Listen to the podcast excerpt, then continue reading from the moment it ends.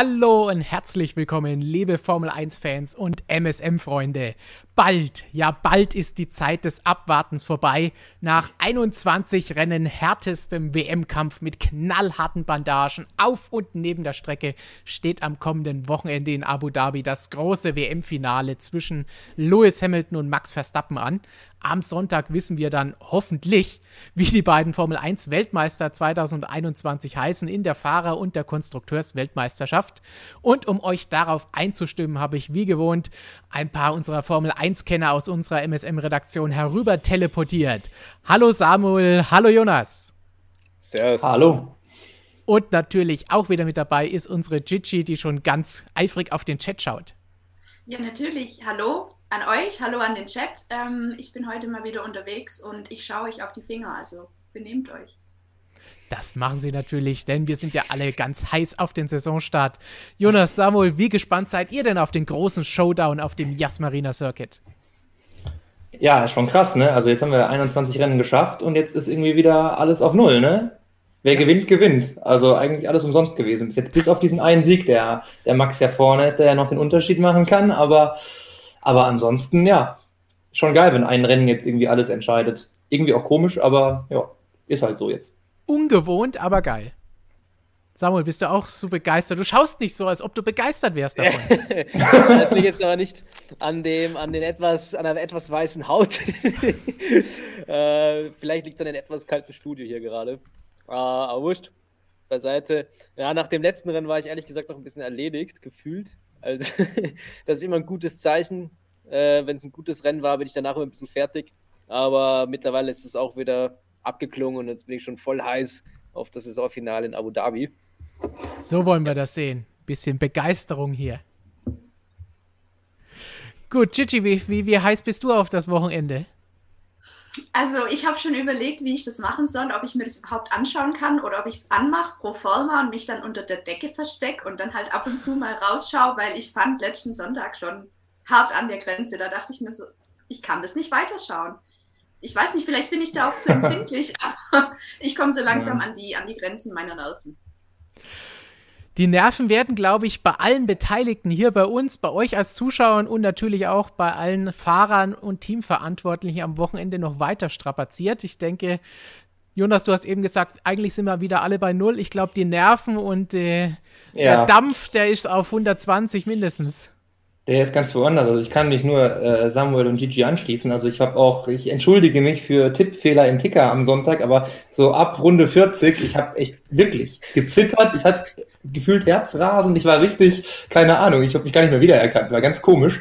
Und ja, also dementsprechend geht's erst recht natürlich jetzt allen bei Mercedes und bei Red Bull. Ich glaube, Verstappen und Hamilton sind wahrscheinlich noch die beiden, die da von allen am coolsten sind freue mich dann schon wieder am Sonntag auch auf den, den Zitterfuß von Christian Horner, sollte Verstappen vorne liegen. Ähm, also ja, das ist jetzt natürlich krass. Also äh, ja, alles auf Null, aber wie du schon sagst, genau, also das ist jetzt, ja, es ist ja verrückt, wie sich das hochgeschaukelt hat, einfach über die Zeit. Man hat gedacht, jetzt ist es eskaliert, aber ich weiß nicht, dann, wir haben wahrscheinlich schon im Mai das erste Mal ex eskaliert geschrieben oder sowas. Imola. Ja, wie, genau wie kriegen wir das jetzt noch gesteigert? Ne? Also komplett eskaliert und was weiß ich, alles jetzt noch möglich ist. Also, aber ja, ich hoffe, dass wir den Höhepunkt dann jetzt am letzten Sonntag schon gesehen haben und am kommenden Sonntag dann jetzt alles äh, etwas, ja, sage ich mal, sportlicher äh, zugeht. Da werden wir gleich drauf kommen. Ich meine, das ist die Hoffnung, die auch Toto Wolf geäußert hat am letzten Wochenende, dass sie jetzt alles verschossen haben am vergangenen Wochenende und dass es jetzt ganz normal, fair und wie es sein soll abläuft an diesem Wochenende, weil jeder gesehen hat, was dabei herauskommen kann. Ob dem so ist, ob wir dem zustimmen, das werden wir jetzt in den nächsten knapp zwei Stunden mit euch diskutieren. Wir haben jede Menge von euren Fragen. Für den Anfang schauen wir jetzt gleich nochmal schnell auf ein, zwei News, die es heute und die letzten Tage gegeben hat. Und danach hangeln wir uns durch. Wir schauen ein bisschen zurück auf das vergangene Wochenende und was da so passiert ist. Da haben wir Ask MSM-Fragen von euch gesammelt, die ihr in den letzten Tagen unter unseren Videos gepostet habt. Und da waren natürlich auch Fragen dabei als Vorschau auf das kommende Wochenende und was wir da erwarten. Und die kommen dann danach. Und dann natürlich noch ein bisschen von Instagram, wo ich eben auch durchgeschaut habe, spannende Fragen dabei gewesen. Das heißt, wir haben jede Menge Fragen von euch, mit denen wir jetzt uns durch die ultimative Vorschau auf dieses große Finale und diesen Showdown durchhangeln werden. Und Wenn ihr noch mehr Fragen habt, könnt ihr die natürlich wie immer im Chat stellen. Chichi wird sich da gleich drauf stürzen und uns dann hinterher berichten, was da noch hinzukommt zu all den Fragen, die wir haben. Wir werden hier nie fertig. War das eine Drohung oder oh war das. wie, wie sollen wir das jetzt aufnehmen, dass, dass wir nie fertig werden? Das, das, das war ein Schrei gen Himmel. Ja, die ersten Superchats kommen auch schon. Auch da versprochen, die werden auf jeden Fall alle beantwortet. Aber vor 21 Uhr müssen wir fertig werden. Samuel und ich müssen ein Fußballspiel schauen, das keinerlei Bedeutung ja, mehr hat. Aber ich sehe da schon auf deinem warmen Pulli die Farben, die dir gefallen. Ja. Aha. Ja, doch, kommt hin, ja. Kommt in die Richtung hin. Gut, dann Gigi, viel Spaß im Chat. Wir hören dich dann gleich wieder mit all den Fragen, die du findest und die du von Instagram mitbringst. Bis später. Bis dann. Bis gleich. So, und dann würde ich sagen, kommen wir jetzt zu unserer ersten News, über die wir ganz kurz sprechen müssen, was da heute Neues bekannt gegeben wurde. Denn da gibt es Neues von Jean Todt. Wir kennen ihn alle noch als Ferrari-Teamchef und natürlich die letzten Jahre als Präsident der FIA. Und nächste Woche sind die Wahlen für den neuen FIA-Präsidenten. Nächste Woche ist sowohl WMSC, wo dann die Regeln für das nächste Jahr beschlossen werden, als auch Vier-Präsidentenwahl. Das heißt, da gibt es noch mehr nach dem nach der Entscheidung auf der Strecke dann nächste Woche noch. Also weiterhin uns treu bleiben. Motorsportmagazin.com, unsere App, hier Videos. Alles wird es auch weiterhin geben, auch weil ich es gelesen habe, über die Winterpause hin natürlich. Aber zurück zu Jean Todt, denn da gibt es jetzt Gerüchte, dass er vielleicht zu Ferrari zurückkehren könnte, wenn er jetzt sein Amt als FIA-Präsident niedergelegt hat. Wie findet ihr das Ganze? So ein bisschen ist da natürlich eine Sache dabei. Jemand, der jetzt so lange FIA-Präsident war, geht zurück zu einem Team. Ist das in Ordnung? Ja, die Diskussion wird ja immer schon geführt. Oder schon sehr, ist schon sehr, sehr alt. Äh, ich meine, Jean Todt ist natürlich eine, für Ferrari eine ganz besondere Figur irgendwo.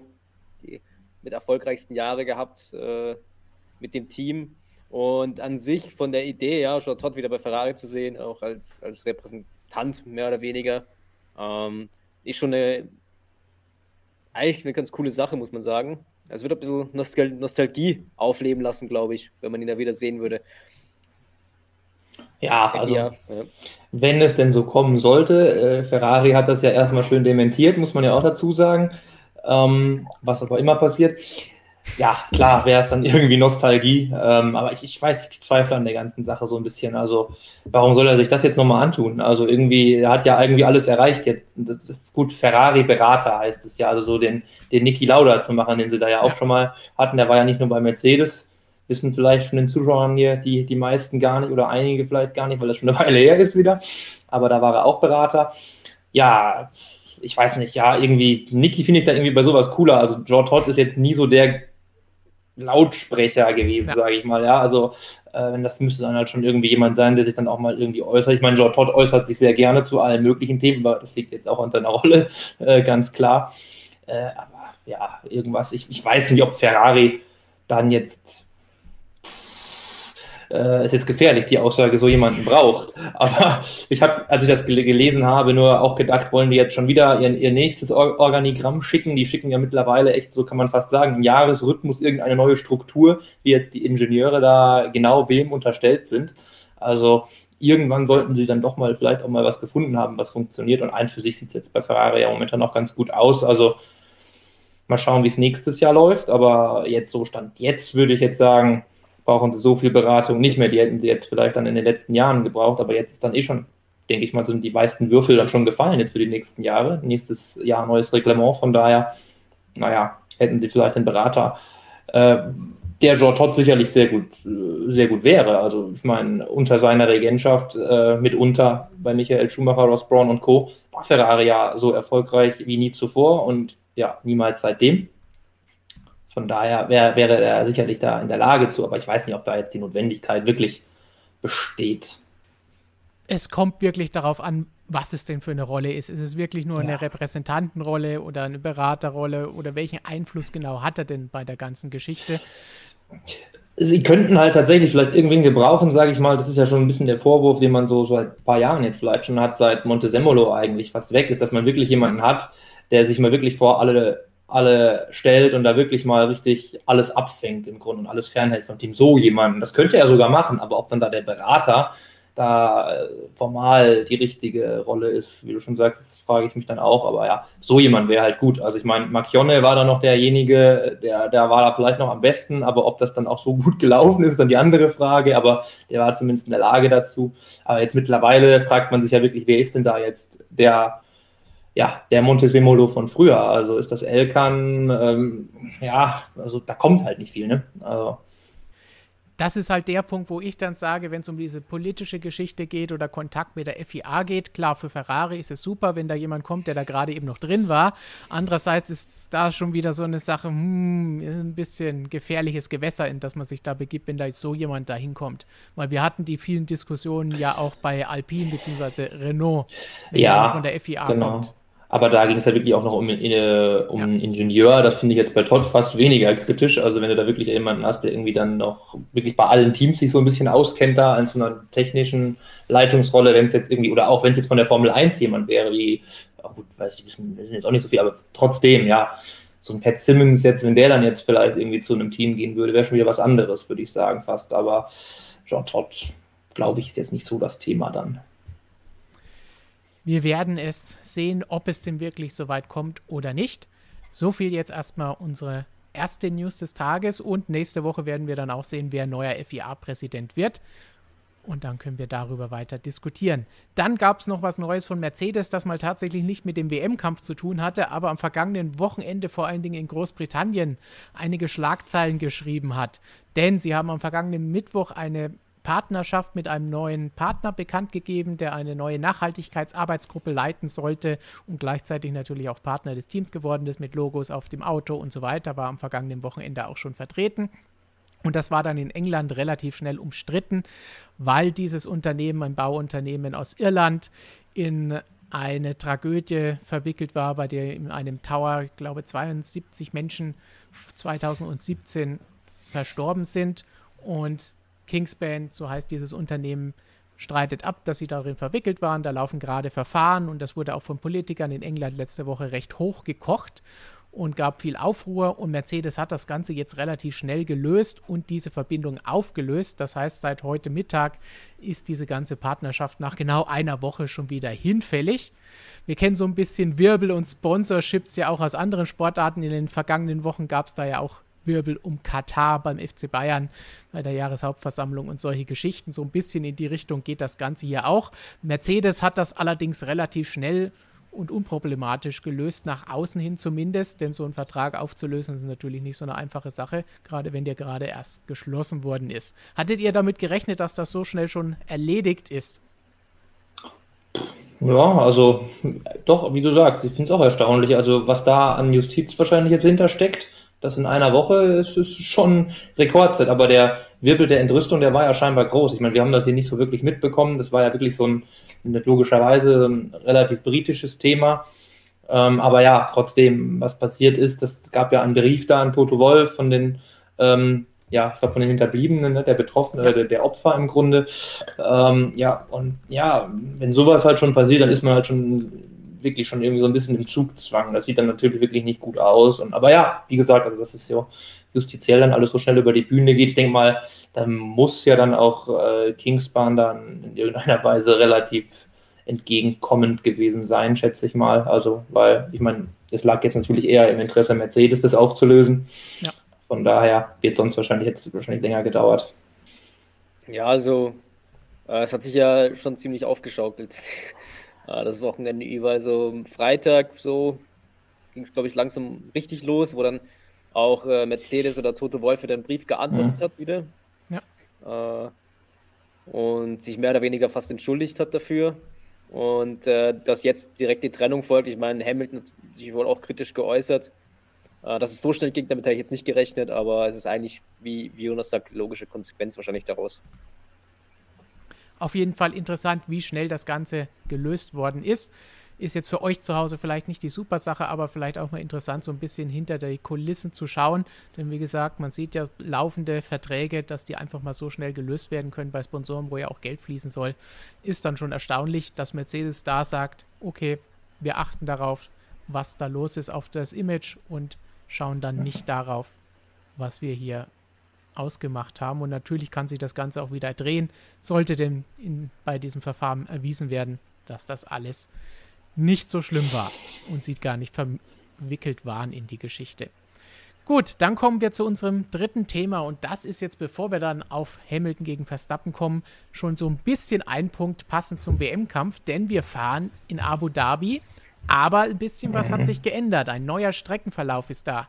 Die 4700 Leuchtkörper, die die Strecke beleuchten, die sind noch alle da, aber die Strecke ist jetzt nur noch 5,281 Kilometer lang statt 5,5 vier Kilometern. Deswegen fahren wir auch drei Runden mehr, jetzt 58 Rennrunden.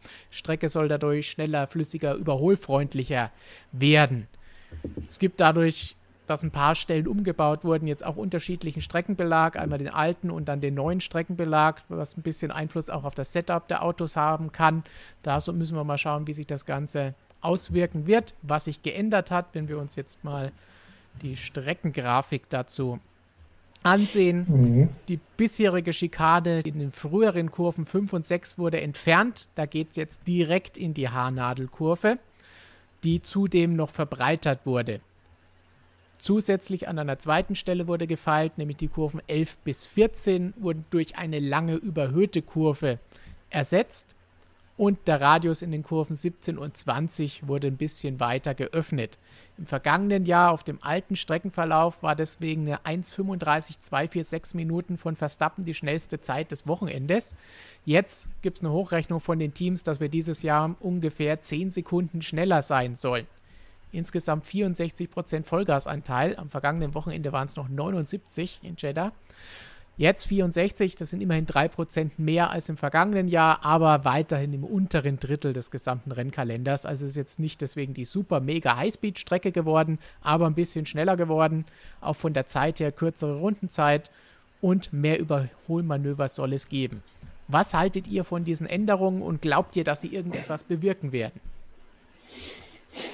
Ich bin mir noch unschlüssig. Also, wenn man sich das so alles anschaut, ähm, also schneller auf jeden Fall, das sieht man auf den ersten Blick, dass das jetzt schneller wird, wenn man es halt direkt gegenüber oder übereinander auch legt, wie es früher war.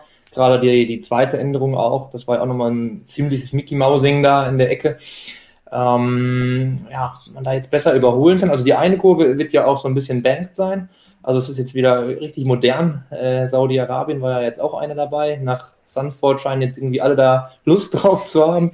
Nee, war ja schon vorher klar. Aber ähm, ja, ich, ich frage mich, also ein Überholpunkt ist jetzt speziell an der Ecke, glaube ich, sogar eher schlechter fast als vorher, weil du jetzt wirklich, das ist jetzt halt Kurve 9, wie wir jetzt hier sehen. Jetzt fährst du natürlich schneller ähm, da in die Ecke rein. Ne? Also was heißt Ecke? Das ist jetzt ja eher eine, eine, relativ zügige Kurve. Früher war das dann ja zumindest noch so eine kleine, nach dieser Gegengeraden, so eine kleine Schikane im Grunde oder zwei fast. Ähm, ja, also kein Bremspunkt, weiß ich nicht. Ist vielleicht ein bisschen schwieriger ja gut, die, die gebankte Kurve hilft dann vielleicht dran zu bleiben. Vielleicht geht dann, naja, danach auch eher schwierig, glaube ich eigentlich. Ja, somit ruht, glaube ich, die, die Überholhoffnung vor allem auf der ersten Änderung da in Kurve 5 jetzt. Also da ging es ja auch eigentlich links, rechts einmal. Äh, jetzt einfach geradeaus da in die Haarnadel jetzt rein. Ich denke, da ist dann auf jeden Fall besser möglich, näher dran zu bleiben dann für die lange Gerade. Ja, und dann soll, ich meine, da sollte man, ich habe mich schon immer gewundert, warum es in Abu Dhabi immer so schwierig ist, weil an für sich die Gerade ist so lang und eigentlich war es ja auch schon davor, so eine Haarnadel. Da ist ja eigentlich nicht so schwierig, jetzt hinterher zu fahren. Da ist ja dann eher ein mechanischer Grip gefragt. Dann ist ja gar nicht so das, das Problem jetzt wie jetzt in der schnellen Kurve, dass du da wirklich so viel äh, Downforce verlierst. Also das ist irgendwie, Abu Dhabi war mir schon immer so ein kleines Rätsel, warum es da wirklich so extrem schwierig war. Ähm, weil auf dem Papier sieht es, finde ich, so schlimm gar nicht aus. Also, aber gut, ich lasst mich mal überraschen. Bin auch gespannt, was diese kleinen Änderungen da am Ende der Runde noch bringen. Da sind ja irgendwie die Kurvenradien alle so ein bisschen, glaube aufgemacht worden, dass man da auch so ein bisschen schneller durch kann. Also, ja. Ich möchte jetzt nicht das A-Wort sagen. Aber wir müssen eigentlich abwarten. Eigentlich schon, ja. Zumindest mal schauen, wie es am Freitag läuft. Auch wenn es dann nur Training ist, so ein bisschen Eindrücke sammeln, wie die Autos da so ja. liegen. Und dann können wir schauen, was, ich sage mal, aus Fahrersicht ist es bestimmt besser jetzt. Also es sieht auf jeden Fall flüssiger aus, schneller aus. Ja, das denke ich mal so wird, wird, wird ein bisschen besser sein, nicht mehr so hin und her viel. Also ja, Aber ob es jetzt zum Überholen besser wird, Fragezeichen, ob das jetzt Mercedes hilft, könnte sein, ja, ein bisschen vielleicht im Vergleich zum anderen Layout, aber naja, selbst ist man sich dann natürlich auch nicht sicher, wie immer. Ähm, das weiß ich jetzt nicht, was es mit der Performance macht. Ähm, aber ja, Performance werden wir uns gleich nochmal anschauen, ob das den Einfluss aufs Kräfteverhältnis ja. hat. Samuel, jetzt setzen wir dich mal auf den Hotseat bei uns im Studio, weil letzte Woche hast du gesagt, ja, du hast ja im F1-Spiel vorher mal Jeddah ausprobiert und hattest so Zweifel, ob man überholen kann. Überholen ging eigentlich ganz gut.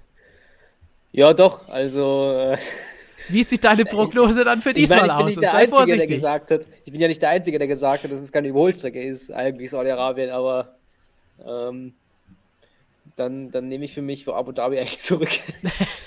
Nein, also ich, ich glaube, also vor allem die, eben die Kurvenänderung, Kurve 5, finde ich, finde ich wirklich äh, gut, weil davor diese Schikanen und diese komische Kurvenkombination, da frage ich mich auch bis heute, was die eigentlich so bringen sollte oder für Mehrwert bringen sollte. Äh, weil im Prinzip hat es ja das dazu geführt, was man eigentlich ja nicht will, und zwar, dass die Autos weiter auseinandergetrieben wurden und dann das um Überholen auf dieser etlich langen Geraden eben fast oder sehr schwierig war nur.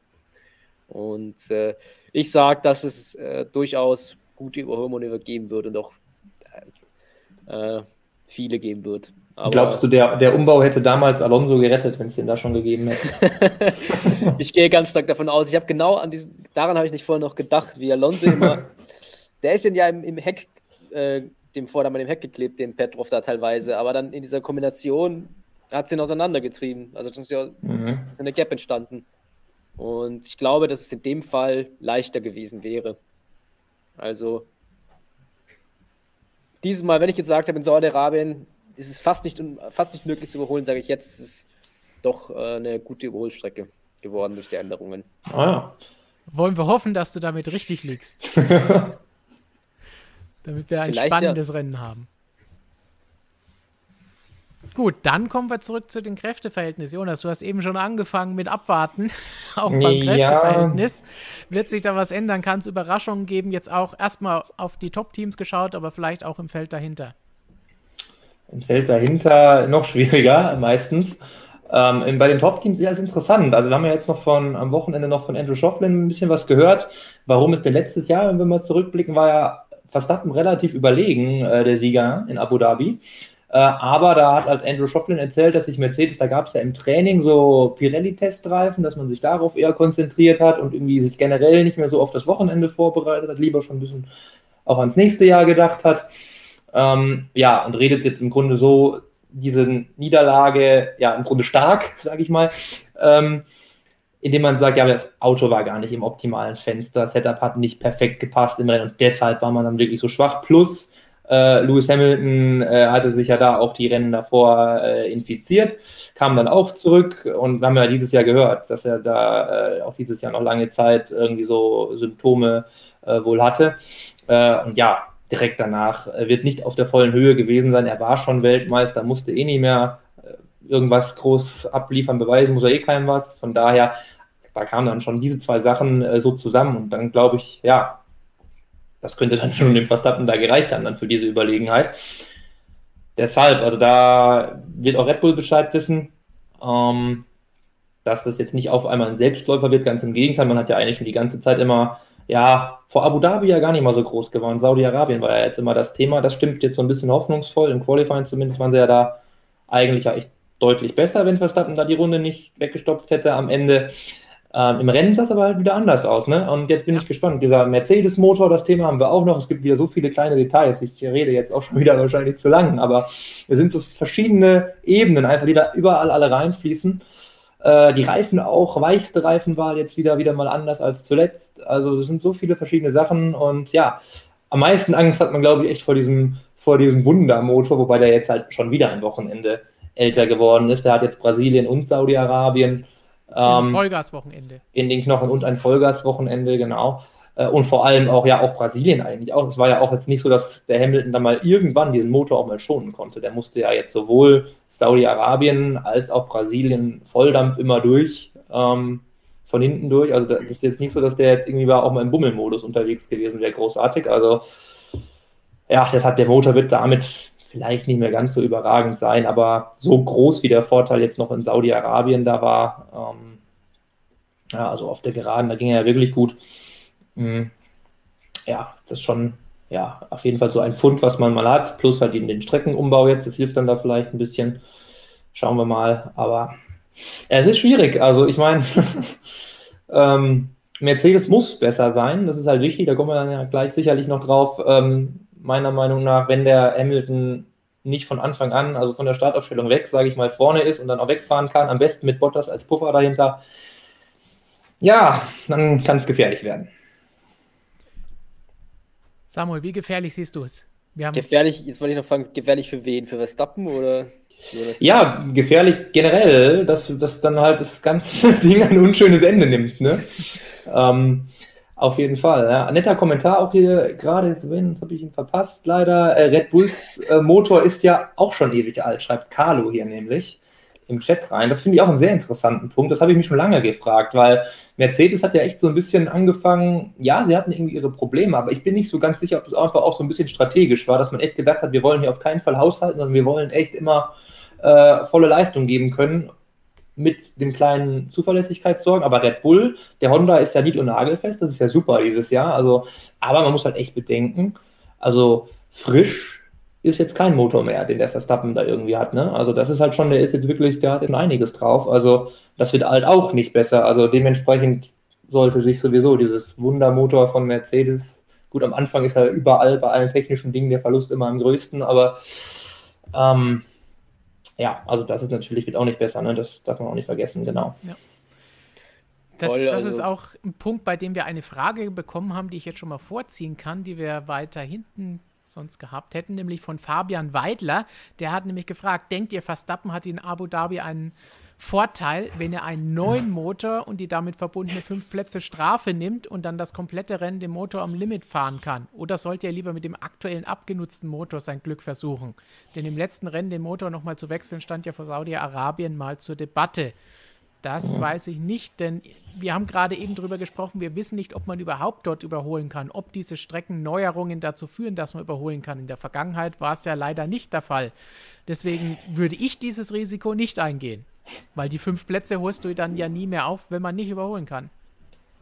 Ja, dann nicht. Plus du bist halt nicht davor. Und der Hamilton, der muss ja mit Samthandschuhen da vorbei, wenn der Verstappen denn einmal vorne sein sollte. Also das ist halt ein ganz wichtiger Punkt. Ähm, den darf man nicht vergessen. Ähm, und ja, vielleicht ist es sogar hilfreich, wenn er wirklich volle Power wieder hat, könnte sein, aber man weiß halt vorher nicht, genau, wie du sagst, wie, wie gut oder schlecht ist das. Und wenn, wenn du das machst, ich glaube, da hast du im Zweifel so imagemäßig mehr zu verlieren, wenn du gewechselt hast und es geht dann schief, als, weil da fragen dann halt mehr nach, als wenn du einfach jetzt ganz normal weiterfährst. Ähm, ja, da passiert dann natürlich nichts. Jetzt hat sich Stefan irgendwie verabschiedet. Ja, dann auch schön. weiter. Gut, reden wir über irgendeinen Scheiß jetzt. ja, du darfst dich jetzt auch noch dazu äußern. Ah, Was auch immer du gesagt hast. Uh, ja, ähm, es wird auf jeden Fall passen vom Motor her bei Mercedes, also dass es was Strategisches war, weil der Motor ist auch in Katar nicht gefahren worden. Den hat man da geschont und dann kam man diese berühmte Aussage vom, äh, von Toto Wolf, ja, die Rakete kommt dann wieder in, in Saudi-Arabien. Und äh, seitdem reden wir halt von der Rakete. Und die, andere Frage ist wieder, wie berechtigt ist es noch in dem Zusammenhang von einer Rakete zu sprechen, weil wir wissen, Mercedes, zumindest haben sie davon gesprochen, dass die irgendwie mit der Zuverlässigkeit, also mit der, mit der Laufzeit, sage ich mal, so des Motors, äh, die, die Performance abbaut oder verhältnismäßig stark abbaut. Davon wurde ja geredet. Ähm, ich glaube aber trotzdem, dass der Motor in einer guten Verfassung sein wird in, in Abu Dhabi und äh, bei den langen Geraden. Also in der Hinsicht sehe ich schon äh, klar Mercedes im Vorteil gegenüber Verstappen. Und ähm, aber bei Red Bull ist ja klar, dass er eigentlich seit Sochi, glaube ich, wo der Motor gewechselt wurde, damit klar mit ihm noch zu Ende zu fahren. Also. Ja. Und ich bin mir auch nicht sicher, ob nicht ein bisschen zu viel über diesen Motor gesprochen wird bei Hamilton. Vielleicht das ist der Trick. Ah ja, ich meine, das kommt natürlich auch zum Großteil gut. Mercedes hat natürlich auch mal selbst auf den Putz gehauen, darf man nicht vergessen, wie gesagt, Rakete und Co. Aber ja, jetzt viel auch dieses, dieses Dramatisieren, das kommt natürlich dann von Red Bull, dass der äh, Motor halt so, so toll ist und alles, ne? Und auch von Verstappen natürlich auch ein bisschen, der jetzt auch schon ein bisschen angefangen hat, immer zu sagen, auch generell, dass das Mercedes-Paket ja jetzt irgendwie besser ist und, ne, also, äh, das kommt dann natürlich auch. Aber ja, das ist das ist jetzt kein, ich meine, es ist ja der, im Grunde es ist ja nur ein frischer Motor. Es, ist, es muss ja der gleiche Motor sein, der es immer vorher war. Es darf ja kein Upgrade gegeben haben. Ne? Also es sei denn, man hat sich so schlau wie Ferrari im Winter halt seinen Token da ähm, äh, offen gelassen, ja. Äh, oder seine Überarbeitung in dem Sinn. Äh, das war es ja nicht. Also von daher, ja, bin ich eigentlich auch dabei. Also ein bisschen übertrieben wird das alles dann sicherlich schon, ja. Gut, dann Samuel, wagst du dich irgendwas über die, das hintere Feld, über Überraschungen, Wildcards zu nennen? Ach, stimmt. Ähm, was, auf was, aufs Rennen bezogen jetzt. Abseits, das ne? für das Wochenende abseits der beiden Titelaspiranten. Okay. Gibt es da irgendjemanden, der vielleicht herausstechen könnte, der für eine Überraschung sorgen könnte, jetzt nicht unbedingt da eingreifen kann? Wahrscheinlich wird das eher nichts, aber zumindest vorne mitmischen kann. Ähm, ja, ich glaube, dass Ferrari äh, doch wieder relativ stark sein wird. Also, wenn man jetzt dieses, ich meine, dieses Ferrari-McLaren-Duell ist eigentlich schon entschieden. Ähm, jetzt haben sie den Sack nicht zugemacht in Saudi-Arabien, äh, aber der, der, die, ja, sieht man eh, glaube ich, den Stand irgendwo. Das sind äh, mittlerweile ja, über 30 Punkte oder fast 30 Punkte. Also ist im Prinzip äh, ist die Sache schon entschieden. Also ich gehe trotzdem davon aus, dass Ferrari da, da vorne sein wird und ähm, Jetzt hat man zum Beispiel gedacht in Saudi-Arabien, gut, das ist so eine Strecke, die liegt Mercedes gut, die müsste auch McLaren gut liegen, weil es ein effizientes Auto ist und äh, auch einen hohen Topspeed hat. Also äh, Seide meint ja, auf den Geraden sind sie gut, äh, sind sie schnell und äh, bin ich ein bisschen skeptischer. Wobei durch den Streckenumbau könnte sich auch wieder ein bisschen was verändern in der Richtung weil es ja doch nicht so viele langsame Ecken sind mehr, aber ich glaube jetzt nicht, dass da jemand zwischenfährt vorne. Also ich glaube schon, dass Red Bull ja. und Mercedes bzw. der Hamilton und der Verstappen da vorne ihr Ding machen und dahinter ist eine andere Geschichte. Vielleicht spielt ja noch der, der, der Perez und der Bottas eine Rolle, müssen sie ja auch. ähm, aber was dahinter passiert. Wobei letztes Jahr der McLaren echt gut funktioniert hat in Abu Dhabi. Ich erinnere mich gerade, die haben sind ja klar das drittschnellste Auto gewesen, fünfter und sechster, und haben dadurch quasi den dritten Platz in der WM sich geholt. Also das, Stimmt, wenn ja. ich so überlege, das, das könnte schon doch wieder ein bisschen anders ausschlagen. Aber wenn ich mir so die, generell die Ferrari-Performance ansehe in den letzten Rennen, muss man eigentlich davon ausgehen, dass sie vorne sein werden. Wobei das, die Lackierung von McLaren natürlich schon sehr nice ist, finde ich. Aber es wird ihnen leider keine Performance-Sprünge bringen. Das wird nichts dabei helfen, auf der Strecke schnell zu sein. Aber wer es noch nicht gesehen hat, McLaren bekommt dieses Wochenende eine leicht äh, psychedelische Lackierung. Das ver verwirrt die Gegner höchstens ein bisschen. Ja. Ne? Also da wird es schwindelig, wenn du dann als Leclerc da drauf guckst, dann. Up. Vor allem mit dem Hintergrund. Ja. Wobei ja, ich sehr lustig finde, äh, wenn man ein paar Bilder weitergeht. Ach, cool. Dieses im Dunkeln, ja, das, ich meine, schaut sehr nice aus. Aber ich frage mich, wie viel Sinn das macht, weil dunkel ist es ja in Abu Dhabi dann auch nicht. So ist nicht so wie auf diesem Bild da. Ähm. es wird auf jeden Fall beleuchtet, wie wir vorhin schon festgestellt haben. Schauen wir mal. Aber ein bisschen was optisch anderes bekommen wir zu sehen an diesem Rennwochenende bei McLaren. Und mal schauen, ob sie auf der Strecke dann auch da sind. Ich denke, insgesamt haben sie sich auch damit abgefunden, dass sie diese, ich glaube, 38,5 Punkte jetzt nicht mehr aufholen werden an einem Wochenende. Naja, das ist ja fast das Doppelpodium Pflicht. Finde ich sogar ganz. Ich kann gerade nicht so schnell rechnen, aber. ich meine, wenn wir jetzt schon bei WM-Entscheidungen sind, eine Entscheidung ist da ja auch in der Fahrer-WM schon gefallen, denn Walter Bottas hat den dritten Platz sicher. Ja. Fun Fact. Er darf Sophia Gala, da wird er sich sehr freuen. das steht schon einmal fest. Gut, wenn wir schon über die FIA-Gala sprechen, da geht es dann natürlich vor allen Dingen darum, wer den großen WM-Pokal für die Fahrer mit nach Hause nehmen darf. Also wollen wir doch jetzt endlich über das sprechen, weswegen alle da sind, nämlich Hamilton gegen Verstappen. Als erstes oh. schauen wir anhand von euren Fragen zurück, was beim vergangenen Wochenende passiert ist. Und gleichzeitig viele davon sind natürlich auch übertragbar auf das kommende Wochenende wird es denn da wieder das geben und wie werden die Entscheidungen dann ausfallen? Der erste Fragenkomplex behandelt mhm. dabei das Zurücküberholen. Denn Max Verstappen wurde ja dann angewiesen, dass er Lewis Hamilton vorbeilassen soll. Und da kommt von Husky B ein Gedankenspiel. Max bekommt die Anweisung, den Platz gegen Lewis zurückzugeben. Er macht langsamer und Lewis geht nicht vorbei, weil er weiß, dass Verstappen dann eine Strafe bekommt. Dadurch kann er keinen weiteren Boxenstopp einlegen und hat somit keinen Run auf die schnellste Runde. Wäre das so denkbar oder hätten die Stewards ohne Unfall vielleicht sogar sagen können, dass der Versuch, den Platz zurückzugeben, gereicht hat? Das gleiche Horn stößt auf Fabian Stoll. Kann man sich mhm. weigern zu überholen, damit der andere eine Strafe bekommt? Mhm. Ja, ja. ja, ja. Das ist schon das richtige ist Spitzfindigkeit. Ja, das ist ja, das ist ja im Ansatz ja auch so passiert. Also ich meine, äh, ich meine, der, der, Verstappen hat den Hamilton da ja auflaufen lassen vielleicht. Äh, oder auf jeden Fall meiner Meinung nach. Ähm, aber der Lewis, er wollte ja ganz klar auch nicht vorbei. Ich meine, das war ja offensichtlich. Also der Verstappen war ja schon bevor er dann wirklich nochmal auf die, auf die Bremse gestiegen ist, er war ja schon da sehr langsam und dann Hamilton hätte ja eigentlich locker, selbst er war ja scheinbar nicht so ganz informiert. Es ist schwierig, mit den, mit den, ähm, mit den Funksprüchen genau zuzuordnen, wann er die Info bekommen hat, dass er vorbeigelassen wird. Ähm, aber auch ohne irgendeine Info, ich meine, so, wenn es jetzt eine mega enge Strecke ist, dann hätte ich mir vielleicht Gedanken gemacht, äh, hat der Verstappen jetzt irgendwas ganz Schräges vor mit mir hier. Ähm, aber ich meine, an der Stelle vor der letzten Kurve ist ja schon relativ Platz. Er hätte, wenn er ganz weit links gefahren wäre, wäre er mit einem ordentlichen Abstand noch eigentlich an Verstappen vorbeigefahren. Und so, er wollte halt ganz klar auch, äh, ja, dieses äh, DRS dem Verstappen halt einfach nicht geben. Ne? Also, und deshalb, ja, ich, ist eine gute Frage. Also, wenn die jetzt einfach nur schön brav nebeneinander hergetuckert wären bis zum Ende, es wäre nichts passiert und dann irgendwann kriegt halt einer DRS ich finde schon. Also ich, ich bin gespannt, weiß nicht, was müssen, müssen die Stewards tatsächlich beantworten. Also äh, wenn der Hamilton halt partout nicht vorbeifahren will, ich meine, Verstappen kann ja auch nicht dann stehen bleiben, muss er nicht zum Platz zurückgeben. Ähm, dann denke ich mal, wird der, wird der Sache Genüge getan sein. Also wenn er, wenn er sich da wirklich weigert, vorbeizufahren. Äh, ähm, ja, dann wäre es halt, weiß ich nicht, was dann passiert wäre. Also es ist jetzt müßig, ne?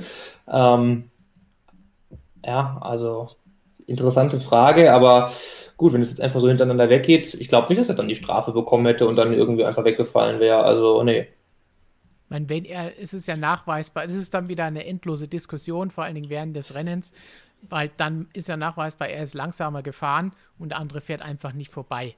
Vor allen Dingen, wenn er dann ja. lang im Getriebe hängt. Das, das sieht man ja dann. Ja. ja. gut, wenn man jetzt so will, dass es dann so, ja, kommt jetzt drauf an, was heißt langsam, ne? Also wenn er so weiterfährt wie da auf der Geraden, dann sind die in, in einer halben Runde Letzte. Ja? Aber ähm, ja, wenn es halt irgendwie so, naja, also du musst schon einen anständigen Versuch machen, es muss schon dem anderen möglich sein, vorbeizufahren. Man, man kann jetzt auch wieder zurückdenken an, an äh, Abu Dhabi 2016 mit, mit vorne der tolle Kampf Rosberg Hamilton. Da wurde ja auch langsam gefahren vorne relativ von, von Lewis Hamilton. Natürlich ganz anderes Szenario, aber ähm, ja, das war halt irgendwie so in einer gewissen Form ein Einbremsen, ist ja fast vergleichbar. Da hätte jetzt, wenn es das damals gegeben hätte, ein, wenn er es gebraucht hätte, ein, ein Rosberg dann jetzt irgendwie oder ja, der hätte ja auch irgendwie nicht mehr, war die Konkurrenz auch zu nah dran, hätte auch nicht zurückfallen lassen können, sich um irgendwie noch den, den Stop für die FL zu machen dann. Ja, das, das wäre in dem, in dem Kontext eine lustige Sache gewesen damals, ja, wenn es da darum gegangen wäre. Ähm, aber hier, ja, wenn er wenn er, man, das merkt, das merken die Stewards, glaube ich, dann schon und, und, und, äh, und oder die Rennleitung, ähm, dass er jetzt langsam genug fährt und dass Hamilton jetzt gerade einfach nicht vorbei will. Aber ich glaube, das ist ein Szenario, so irgendwie, das, das, das wäre so nicht gekommen. Also warum? Der wäre schon vorbeigefahren, weil im Zweifel, im Zweifel bringt er der, der Sieg, den Satz nur, der Sieg bringt ihm ja im Zweifel viel mehr Punkte, als jetzt irgendwie, wenn er da vorbeifährt, als dieser eine, eine Zähler äh, für die schnellste Runde von Verstappen dann. Sag mal, wie siehst du dieses hypothetische Szenario? Also jetzt in Bezug auf nicht überholen und einfach oder und einfach, Genau, das, was wir jetzt hier hatten. Ja. Äh, das sind dann wieder diese, das wäre wieder so ein Spielchen, was wir eigentlich dieses ganze Rennen gesehen haben, wo zum Beispiel auf der Startaufstellung der Verstappen sich darüber beschwert, dass der Hamilton so weit hinten bleibt oder sowas. Und äh, ich würde es ganz ehrlich, nach dem Rennen würde ich ihnen alles zutrauen. Also beiden alles zutrauen. Vor allem Verstappen. Aber ich meine, das ist mit Absicht nicht zu überholen. Ich meine, die, die, die Stewards sind da auch nicht dumm, glaube ich. Und, äh, und wenn da eine Strafe verhängen, jetzt nur weil der Hamilton sagt, dass er nicht vorbei möchte, was eigentlich, finde ich, ein komisches Szenario ist. Und man hat klar gesehen, dass der Hamilton schneller war in dem Rennen eigentlich von der Pace her als Verstappen. Also ich glaube, dass er davongezogen wäre wahrscheinlich, wenn er normal vorbeigefahren wäre. Klar, der ist hin und her. Ähm, es kommt ja dann auch mal irgendwo eine Stelle, wo dann kein DRS Activation Point ist. Genau, also. Soll es ja auch geben. Auch wenn es drei gab. Wird eng auf der Strecke, ja. Wobei ich mir beim ersten Mal ziemlich sicher bin, dass der Hamilton da noch gar nicht ans DRS gedacht hat. Also beim ersten Mal, wo er da auch hinten drauf gefahren ist, weil er wusste gar nicht, dass er vorbei darf. Und das war für mich generell, wie er war. Also Mercedes meinte, sie wussten es noch nicht in dem Moment. Und äh, Ron Meadows, der sportliche äh, Chef, sage ich mal, von Mercedes, hatte auch mit, mit, mit Masi da so ein bisschen seine ähm, Probleme gehabt danach und äh, sich darüber beschwert, dass es nicht wusste und äh, dass es erst mitbekommen hat, als es dann schon zu spät war. Und dementsprechend wusste es auch der Hamilton nicht. Und ich glaube, der war ein bisschen äh, verwirrt in dem Moment wahrscheinlich. Und ähm, ja, weil im Prinzip, warum, wenn es um das DRS geht, warum fährt der Hamilton dann im Heck vom, vom Verstappen rum? Also direkt hinter Verstappen, das verstehe ich halt nicht. Da kann er auch daneben fahren so ein bisschen und mhm. warten, bis es dann soweit ist. Aber warum sitzt er, äh, fährt er einen Meter hinter ihm her direkt?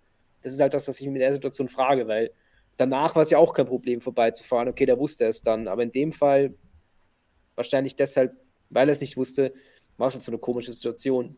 Und äh, also, und wie auch Jonas schon richtig gesagt hat, wenn jetzt, wenn jetzt äh, der Hamilton mit Absicht nicht vorbeigefahren wäre, dann hätte FIA auch irgendwann gesagt, okay, gut, ähm, dann, dann will er es halt nicht. Das war seine Chance und dann ist vorbei. Das Interessante ist ja dieses mit dem DRS, wenn man mal genau in das Urteil reinschaut. Ich habe es hier gerade nämlich nochmal aufgemacht, weil ich es noch dunkel im Hinterkopf hatte. Ähm, die Stewards, die schreiben da ja schon relativ deutlich davon, dass beide irgendwie schon so eine Absicht hatten oder dass sie verstehen oder sie akzeptieren, äh, dass beide im Grunde, also sowohl Hamilton als auch Verstappen eben, oder in dem Fall jetzt Hamilton halt erst nicht direkt vorbeigefahren ist, weil eben beide dieses DRS nicht wollten. Also wenn die Stewards das so schreiben, die beiden waren ja auch zur Anhörung, dann, dann wird es sicherlich auch in irgendeiner Form um dieses Thema gegangen sein. Ähm, daraus geht für mich hervor, also da so fast schon in den Zeilen, nicht zwischen den Zeilen, dass da schon, also bei Hamilton schon der Gedanke da war jetzt. Das, äh, äh, und ich meine, der ist ja auch, äh, so schlau ist er dann auch, der weiß vielleicht nicht, wo äh, mal er nicht in die Boxen ein, Einfahrt reinfahren darf, wenn irgendwo was blinkt. Aber wenn das DRS kommt, das weiß er dann schon und äh, ich glaube, da hat er schon geschaltet. Also ähm, das ist, würde ich jetzt äh, ja. Ich meine, jetzt lag würde schon nahe, schon ja, es lag ja, schon also, nahe. Weil, weil im ja. Prinzip die, die Aktion in der ersten Kurve waren und dann äh, in derselben Runde fährt er was vor dir langsam. Dann, was ich halt was ich halt in der ganzen, ganzen Sache ähm, relativ sowieso von Anfang an lächerlich finde, wenn Red Bull dem Verstappen sagt, gib das strategisch zurück. Ja, ich gebe strategisch zurück, aber ich muss ja an für sich. So heißt es ja. Also deshalb gab es ja, hat der eine Platztausch da ja, soweit ich jetzt weiß, auch nicht gezählt. Und so war es immer schon. Ich muss die Position ja auch anständig zurückgeben. Ich muss die wirklich zurückgeben. Da haben wir damals auch diesen Fall gehabt, hat Hamilton sogar noch von gesprochen und sich mhm. daran erinnert, äh, Raikönen, Hamilton, oh Gott, oh Gott, vor 13 Jahren in, in, in Spa. Spa 2008. Richtig. So, ich musste die Position ja auch ordentlich zurückgeben. Da ist der Hamilton ja auch ähm, nur, naja, im Grunde kurz weggelupft, sage ich mal, dann da auf Startziel und ist dann einfach wieder vorbeigefahren. Und das DRS dann danach ist dann für mich erst recht so ein Fall, wenn ich mir im Grunde die Position nur kurz zurückgebe, aber habe mir dadurch dann schon wieder gleich den nächsten Vorteil verschafft und habe das gar nicht einmal ordentlich gemacht. Ähm, finde ich, muss man dann fast sagen, wenn du eine Position zurückgibst, musst du irgendwie, was weiß ich, einen, einen Sektor oder was weiß ich, ähm, das dann halten und darfst dann wieder angreifen. Also das müsste, ja. könnte man vielleicht irgendwie konkreter regeln, weil das ist dann für mich eh lächerlich. Dieses strategisch zurückgeben sollte eh nicht zählen dann. Hm. Ja, weil ja strategisch zurückgeben ist nur ein anderer Begriff für nicht wirklich zurückgeben. Richtig. Ist nur schön ausgedruckt, hier marketingtechnisch genau. verkauft. Es war ja, es war generell eine komische Situation, dass der beim, beim, zweiten Versuch im Endeffekt, wo der Hamilton dann vorbeigefahren ist, dass Verstappen sofort in den Reihen zieht und da wieder vorbeigeht. Also das das war damals schon das Problem bei, bei der Hamilton-Situation, dass er in Kurve 1 wieder vorbeigefahren ist und es war klar, dass es eigentlich nicht geht. Der kann da nicht in derselben 100 ja. Meter später wieder vorbeiziehen. Also, ja, das ist sinnlos. Gut, aber wenn wir schon gleich bei dieser Aktion sind, wahnsinnig viele Kommentare von unseren Zuschauern mhm. unter den letzten Videos und auch jetzt im Chat sind diese schöne Aussage, wer hinten auffährt, ist schuld. Hamilton ist ja so ein Depp, dass er ihm hinten draufgefahren ist. Warum wird Verstappen bestraft, wenn Hamilton doch auffährt? Das ist doch im Straßenverkehr auch so. Da muss man ganz klar sagen, Straßenverkehr und Rennsport sind zwei verschiedene Geschichten. Denn im Straßenverkehr geht es ja darum, dass du Sicherheitsabstand lässt, damit nichts passieren kann. Deswegen darfst du auch nicht auffahren. Im Rennsport lässt du aber keinen Sicherheitsabstand im Sinne von, ja, ich lasse mal so viele Wagenlängen wie möglich Platz, damit ich dem nicht ausfahre, auffahre, weil dann kann ich auch nicht vorbeifahren. Deswegen, ja. diese Regel greift hier nicht so ganz. Kein halber Tacho. Nein. Guck dir da jetzt mal. genau. Ja. Also das ist echt schwierig. Also ich fahre ja auch im Straßenverkehr in die Formel 1, ne? Also meistens. Also von daher. Ich meine, ich kann ja auch irgendwo diese, diese Argumente irgendwo nachvollziehen, weil ich eben auch angesprochen habe, da links waren 10 Meter frei, warum ist der Hamilton da nicht so schlau, sage ich mal, und stellt sich daneben hin. Und wenn es dann ums DRS ja. geht, dann, dann, dann duckelt er da halt rum. Also, aber trotzdem war klar, ja, das, ähm, das war ja auch das, das Urteil später. Weiß nicht, wir werden ja noch ins Detail darüber reden, Stefan. Das wir werden noch über an. so ziemlich alles reden. ähm, da ging es ja auch. Kannst du schon mal. Ja, gut. Äh, da ging es eben darum, dass der Verstappen mehr oder weniger zu stark gebremst hat, in ja. dem Fall. Ja, er ist vom Gas gegangen und dann hat er nochmal ordentlich drauf gebremst und dann konnte Hamilton dahinter auch nicht viel machen. Also in der Hinsicht muss man schon fast richtigerweise sagen, dass es eher weniger die Schuld vom Hamilton ist, auch wenn er da so komisch hinterm Heck sitzt. Es ja, ist es ja also, mit Daten auch untermauert, was 69 Bar auf dem Bremspedal, also bitte. Ja, also ich meine, es ist halt schon, also äh, er Verstappen ist schon vollständig schuldig an für sich, aber es ist, bin da auch schon, was Samuel eben auch schon meinte, warum fährt der Hamilton halt nicht einfach daneben, versetzt, ja, also das war halt schon so ein bisschen, also äh, das war irgendwie so ein bisschen seltsam und, und sinnlos, ja, also weiß ich nicht, ich weiß nicht, warum er, hat er sich, glaube ich, auch nicht zu geäußert, warum er genau dahinterher gefahren ist, ne? Aber würde ja, echt einen Unterschied machen. Aber wahrscheinlich, gut, das andere ist nicht die Ideallinie. Gut, das ist vielleicht noch der, der Punkt gewesen, dann liegen da irgendwelche Marbles rum. Genau. Das zweitens, er will auch bis zuletzt den Windschatten, wenn davon ausgeht, der andere fährt ja noch eine halbwegs normale Geschwindigkeit und tritt nicht auf die Bremse, dann wirst du natürlich so lange dahinter bleiben, ausscheren vorbei und schnell weiter, weil er weiß, sonst kontert der. Mhm. Ja, also aber ja. Das ist dann alles. Also deshalb, also dieses Drauffahren an sich, also da kann man also dann Hamilton keine Schuld geben, wie du sagst, wenn man sich die Zahlen da anschaut, äh, wie der Verstappen da wirklich dann doch auf die Bremse gestiegen ist, wurde ja dann doch noch erstmal anders behauptet aus, aus ähm, Red Bull-Richtung. Ähm, Mittlerweile ja. aber auch anerkannt ja, und sich dafür ja, entschuldigt. Ja, das stimmt wohl, richtig, aber gut, naja, egal. Was hängen bleibt, glaube ich, ist eher bei den meisten, ich sag mal, bei 95 Prozent der Menschen werden wahrscheinlich die Äußerungen mitbekommen haben und nicht die Entschuldigung, wie das, das immer so ist. Aber, der Schaden ähm, war schon angerichtet. Richtig, genau. Also, ja, deshalb, es war, ja, also ich glaube, in dem Moment war es dann halt nicht mehr vermeidbar, als er dann wirklich dann da drauf gestiegen ist, dann wirklich, äh, ja, war es ein Breaktest, war es keiner, ich sage, es war einer. Ähm, es war vielleicht nicht in dem allertiefsten Herzensgrunde gedacht, es soll jetzt ein Breaktest werden, ich will jetzt, dass er voll in mich reinfährt und was weiß ich irgendwas. Ähm, aber es war halt aus einem anderen Motiv einfach ein Breaktest, weil er da die letzte Chance im Grunde dann hatte, jetzt, dass er dann nicht das DRS dann eben dem Hamilton gibt. Ja, und dann hat es halt geknallt. Ne? Also deshalb, ähm, ich habe erst im, im ersten Moment halt echt gedacht, klarer, klarer Breaktest nach all dem, was auch vorher passiert ist. Irgendwie, dem, dem sind jetzt alle Sicherungen durchgebrannt. Ja. Und da war ich echt auf dem Chip, das ist jetzt hier ganz, ganz, ganz klar äh, Disqualifikation muss das sein. Ja, also jetzt in dem Sinne bin ich mit den 10 Sekunden, weiß nicht, ob wir noch über Strafen und Strafmaß sprechen wollen nachher, aber ähm, ich bin mit den 10 Sekunden, finde ich, zu wenig, weil ja, es hat mal wieder irgendwie keine Folge, aber es ist jetzt auch egal, das, darum darf es da eigentlich auch gar nicht gehen. Die Folgen sind ja eigentlich egal, kennen wir ja alles. Äh, Silverstone hatte ja auch für Hamilton keine Folge, die, die Strafe. Äh, aber ich finde einfach für die Nummer, die er sich da geleistet hat, sind 10 Sekunden äh, zu wenig. Also es ist dann eine umgewandelte äh, Stop-and-Go-Strafe für mich. 30 Sekunden wäre da angemessen gewesen. Bleiben wir trotzdem noch bei dieser Szene, nämlich gleich bei dem, du hast eben gesagt, was da dran hängt. Der Flügel hing noch dran. Erstaunlicherweise hat er durchgehalten, auch wenn er die Endplatte schon ja. abgeräumt war und es erstaunlich ist. Und das fand auch Pascal, der uns die Frage geschickt hat. Eine Frage bleibt unbeantwortet.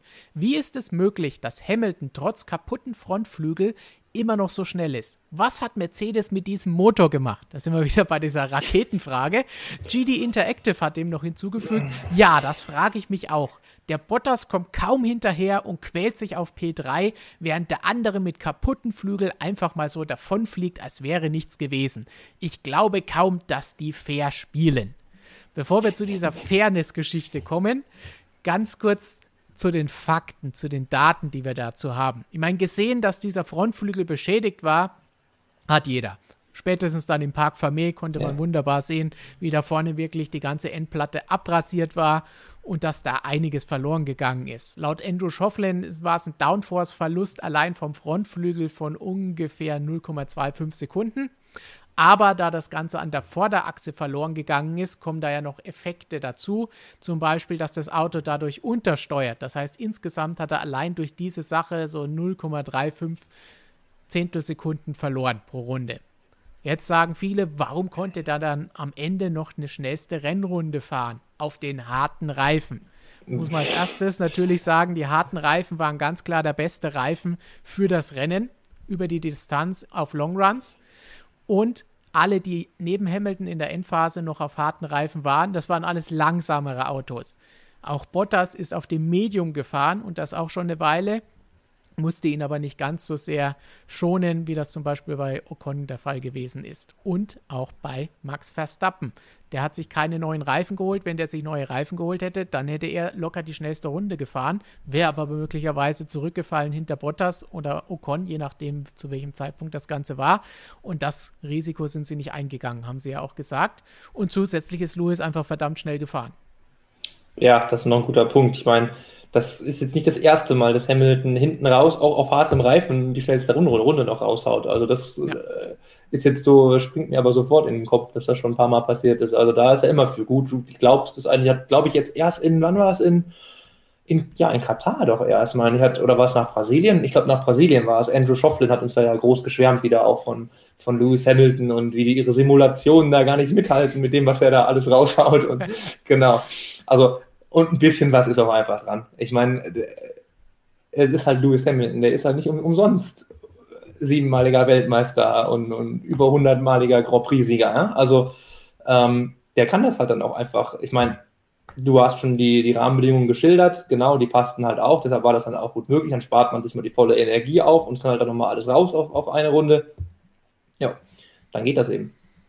Und Sabol, du kannst jetzt noch mit dem Vorurteil hier aufräumen, dass nicht fair gespielt wird und dass Hamilton irgendetwas hat, dass dieser Frontflügel, selbst wenn die Hälfte fehlt, okay, nicht ganz so viel war es, aber wenn die Endplatte und ein paar Flaps hier und da fehlen, dass er trotzdem noch schneller fährt als Bottas.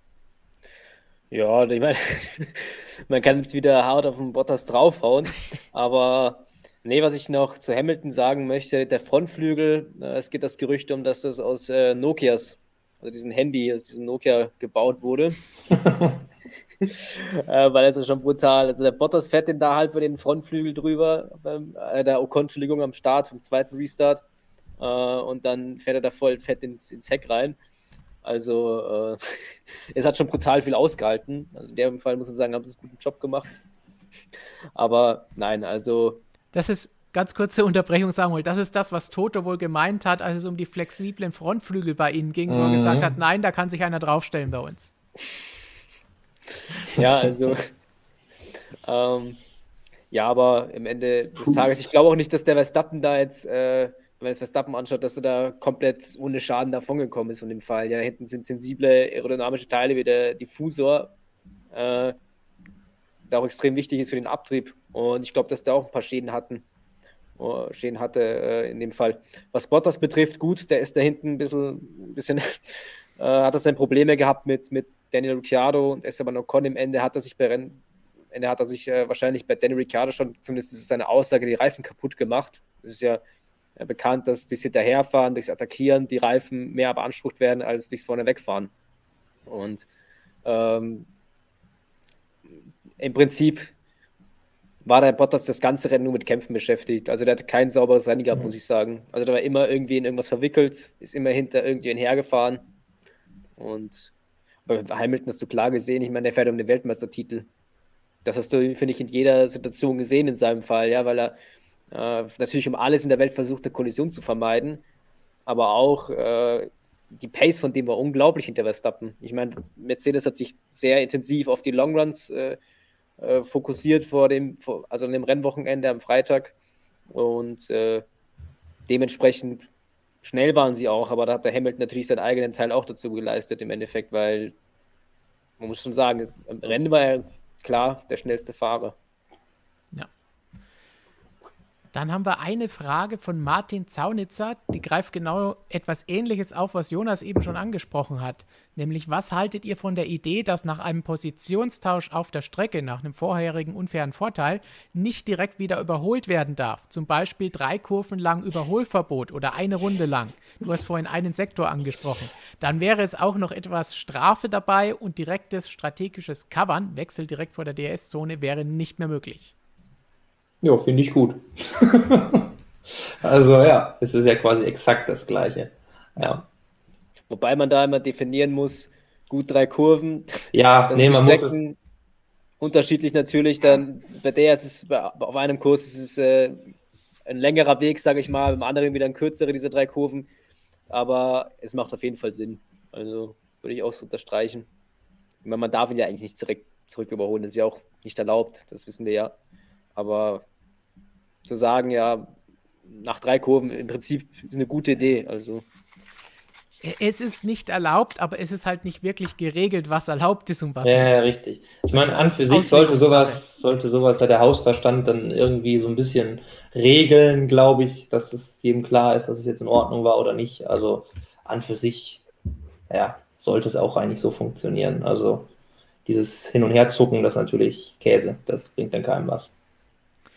Jetzt ein passender Punkt, den ich hier gerade im Chat gelesen habe. Wie lustig ist es eigentlich, dass sich sowohl Verstappen als auch Hamilton-Lager die ganze Zeit über das Strafmaß beschweren. Das, das, ist das, was ich mir immer denke, wenn die Fans des einen schreien, oh, wir werden benachteiligt und nur die anderen, die FIA ist nur für Mercedes oder nur für Red Bull. Aber wir haben über die letzten Rennen allein, allein über die letzten drei Rennen Strafen für alle beiden Seiten gesehen. Mhm. Beide haben sich über irgendwas immer beschwert. Das heißt, so schlecht kann es eigentlich gar nicht sein. Und im Endeffekt gehen sie auch beide mit gleich vier Punkten ins letzte Rennen. Also ähm, es, ist, es ist logisch, ja. Wir befinden uns in der heißen Phase des WM-Kampfs. Das war zu Sorbecke noch ganz anders. Da hat der Verstappen den Hamilton noch ohne, ohne Protest vorbeigelassen in Bahrain. Nein, hat er nicht. Wir haben vorhin schon Imola angesprochen. Da ja, hat Imola. er auch schon heftig gegeben. Gut, dann nehme ich alles zurück, was ich gerade gesagt habe. Ja, schon. Aber Max war irgendwie schon von Anfang an, ich meine, das ja. war ja die große Diskussion in Silverstone, wo es hieß, bislang immer, wenn was war, auch Barcelona hat Hamilton nachgegeben. Es war schon ja, natürlich ja. eher Hamilton, das ist klar. Es war schon immer eher Hamilton, der dann in diesen Fällen nachgegeben hat und das ist auch seine, sein, sein hochgelobtes oder viel zitiertes Motto. Es ist ein Marathon und kein Sprint ja. dem man meiner Meinung nach auch nicht immer gerecht wird, aber immer damit es funktioniert, haut er den raus. Aber ähm, ist okay, ja, ich meine, es macht ja Sinn, es ist ja kein, nichts Falsches an der Aussage dabei, aber ähm, ja, es befindet sich in der heißen Phase, es befindet sich einfach in der heißen Phase der, der Weltmeisterschaft. Da ist klar, dass man sich versucht, mhm. jeden Vorteil irgendwo aus jeder Situation herauszuholen. Ja. Und es ist klar, dass sich auch immer irgendjemand über irgendwas beschweren wird, weil ja, wer nicht vorne ist oder gegen wen es ist, wird sich immer beschweren. Werden nicht alle einfach nur abnicken und sagen, oh ja, gebt uns die Strafen. Ja, dann bitte noch mehr. noch mehr bitte. Unbedingt. Ja. Ja, so ist es halt, ne? Also, aber das zeigt ja, dass an dem Ganzen irgendwer wird bewusst komplett bevorteilt, jetzt nicht viel dran sein wird. Also, ja ich bin, weiß ich nicht, in so gewissen Situationen bin ich dann schon mal so, aber das hat nichts mit einer Bevorteilung zu tun. Das ist halt irgendwie dieses, wie jetzt auch diese Strafe wieder. Dann gibt man halt eine Strafe, ne? Ich meine, Flo erzählt das auch immer gerne, dass die, dass es halt im, im, der, der Show halt auch nicht abträglich sein ja. darf. Ne? Das ist unterbewusst in einem Menschen, der da entscheidet, spielt das, glaube ich, dann auch irgendwie schon mal mit, weil man dann ja auch selbst irgendwie ähm, ja, einen tollen Sport irgendwie sehen will und noch eine, noch eine spannende Entscheidung und irgendwie keine Vorentscheidung dann schon haben will. Ähm, ja, wobei ich bin in dem Fall hier sowieso der Meinung, wenn der Verstappen jetzt in der WM hinten wäre, wäre spannender fast beim Finale. Äh, zumindest aus sportlicher Sicht. Äh, wenn er ein Pünktchen hinten wäre, wird schon reichen. Damit wir dieses komische Crash-Thema nicht mehr haben, weil das, das ist halt echt unschön. das werden wir natürlich auch noch äh, ansprechen müssen gleich. Aber ja, dieses Crash-Thema wäre bei Nicht-Gleichstand genau. und momentan ja für alle, die es vielleicht nicht wissen, Verstappen, weil solange der Punkt Gleichstand bleibt, es gibt ein abstruses Szenario, bei dem er auch nach dem letzten Rennen so bleiben kann. Ähm, aber dann entscheiden natürlich die meisten Siege, die meisten Podestplätze oder beziehungsweise zweiten Plätze, dritten Plätze und so weiter. Und da ist immer Verstappen aktuell besser. Das heißt, wenn es so bleibt bei Unentschieden, ist Verstappen Weltmeister. Deswegen ist dieses Crash-Szenario immer im Hintergrund mit dabei, mhm. weil natürlich, wir wissen alle, Adelaide 94, wir wissen alle, äh, was äh, Jerez mal passiert ist. Und ja, ja, das wissen wir. Es ist alle. jetzt nicht so, dass es, dass es komplett nur aus einem Hollywood-Drehbuch ist, dass man sagt, oh, die könnten kollidieren. Ja, nee, also das ist ganz klar präsent. Also das ist, das kommt auf die Ausgangssituation dann an und dann auch auf vielleicht auch ein bisschen schon auf die Vorgeschichte des Wochenendes immer. Das sind alles so Sachen. Ich meine, hier diese Eskalation, ja, die man jetzt wirklich so nennen muss mittlerweile, äh, führt ja kein Weg mehr dran vorbei, äh, die hat sich ja auch am Wochenende ähm, schon am Wochenende wirklich hochgeschaukelt mit diesen Vergehen da von Hamilton im dritten Training, die dann auch wieder aus Red Bull sich natürlich nicht äh, adäquat sanktioniert wurden und dann der Übungsstart da von Verstappen den Hamilton moniert hat und dann andersrum die zehn Wagenlängen nicht eingehalten und dann naja, gefühlte acht äh, komische Abdrängenversuche in Kurve 1, bis es dann mal geknallt hat. Also es hat sich halt auch so hochgeschaukelt. Ne? Und wenn das jetzt die Frage, wenn es in Abu Dhabi alles von Anfang an vielleicht mal halbwegs normal läuft und sie sich dann begegnen, ja, dann weiß man immer noch nicht natürlich, ähm, weil natürlich beide genau wissen, worum es geht. Aber ja, dann ist es vielleicht, hoffe ich, irgendwie, dass wir das fair über die Bühne bekommen bei der aktuell aufgeheizten Stimmung reicht halt auch jedes kleine bisschen, um ja. das alles, das fast zum Überlaufen zu bringen. Und das Krasse ist ja wirklich, dass wir in Brasilien und in Saudi-Arabien schon ab Freitag solche Sachen hatten. Dass es da um Entscheidungen ging, um Stewards-Sachen, um gelbe Flaggen vergehen, um, um Überholen, um alles Mögliche war, um Strafen schon ab Freitag. Das heißt, jeden Tag war da irgendwo Action. Ja. Da schaukelt sich das natürlich schnell hoch. Und wenn wir jetzt schon von Crash gesprochen haben und vom Hochschaukeln, dann überspringen wir kurz ein paar Fragen, die wir vielleicht hinten anhängen können zu den anderen Sachen und gehen halt gleich zu dieser Crash-Gefahr oder allgemein zu der Frage, die hier auch unseren Titel schmückt, im Sinne von, hat denn, muss Hamilton Angst vor Verstappen haben, wenn er ihn überholt? Und da gibt es einen extrem langen Kommentar von Feromoto, auszugsweise will ich den jetzt mal ganz kurz auch vorlesen. Er sagt nämlich ganz ehrlich, die WM ist allerspätestens in Brasilien bereits eskaliert. Ausrufezeichen. Wahrscheinlich, spätestens. Nachdem sich Verstappen bereits das ganze Jahr über wie ein Holzfäller benommen hat, sagt er, Feromoto, und wieder und wieder an die Grenze des Erlaubten gegangen ist oder eben darüber hinaus mit seinen Aktionen, hat er spätestens in den Interlagos auch noch zusätzlich einen Freifahrtsschein bekommen. Das war eben die Geschichte. Ist es jetzt definiert genau, was passiert beim Abdrängen oder nicht? Problem hat uns diese Woche wieder eingeholt. Er hatte einen Vorsprung in der WM und war bereits bekannt dafür, Crash zu provozieren, weil er sich eben vor, der, vor den Konsequenzen nicht fürchten muss, solange Lewis und er das Rennen nicht beenden können. Denn auch noch einen Fahrer, der die Leute ausbremst, wegdrängt, reinsticht. Ja, ja, Hamilton in Silverstone genau das gleiche gemacht. So einen Fahrer dann nach so einem Manöver nicht mal zu den Stewards zu geben und Mercedes Reklamation zu nicht zulassen, spätestens da war abzusehen, wohin die Geschichte gehen wird. Ich habe noch in meinem Freundeskreis geschworen, geschworen, dass Verstappen nun ein Golden Ticket bekommen hat und jede Gelegenheit nutzen wird, Hamilton abzudrängen, weil er gelernt hat, dass es wohl okay ist, wie er fährt. Und, was denke ich viel wichtiger ist, er hat den Punktevorsprung im Hinterkopf. Er muss sich, wie Jonas eben gesagt hat, dabei natürlich nicht so viel Gedanken machen wie Hamilton, der eher zurückstecken muss, was er eh schon das ganze Jahr außer Silverstone gemacht hat und auch letztes Wochenende gemacht hat. Und weiter, und so gut Verstappen auch ist mit 24 Jahren und Heißborn, ihm so eine Waffe in die Hand zu geben, war meiner Meinung nach ein großer Fehler. Harte Worte. Geht noch weiter, aber ich denke, das reicht schon erst mhm. einmal als Grundlage für das Ganze.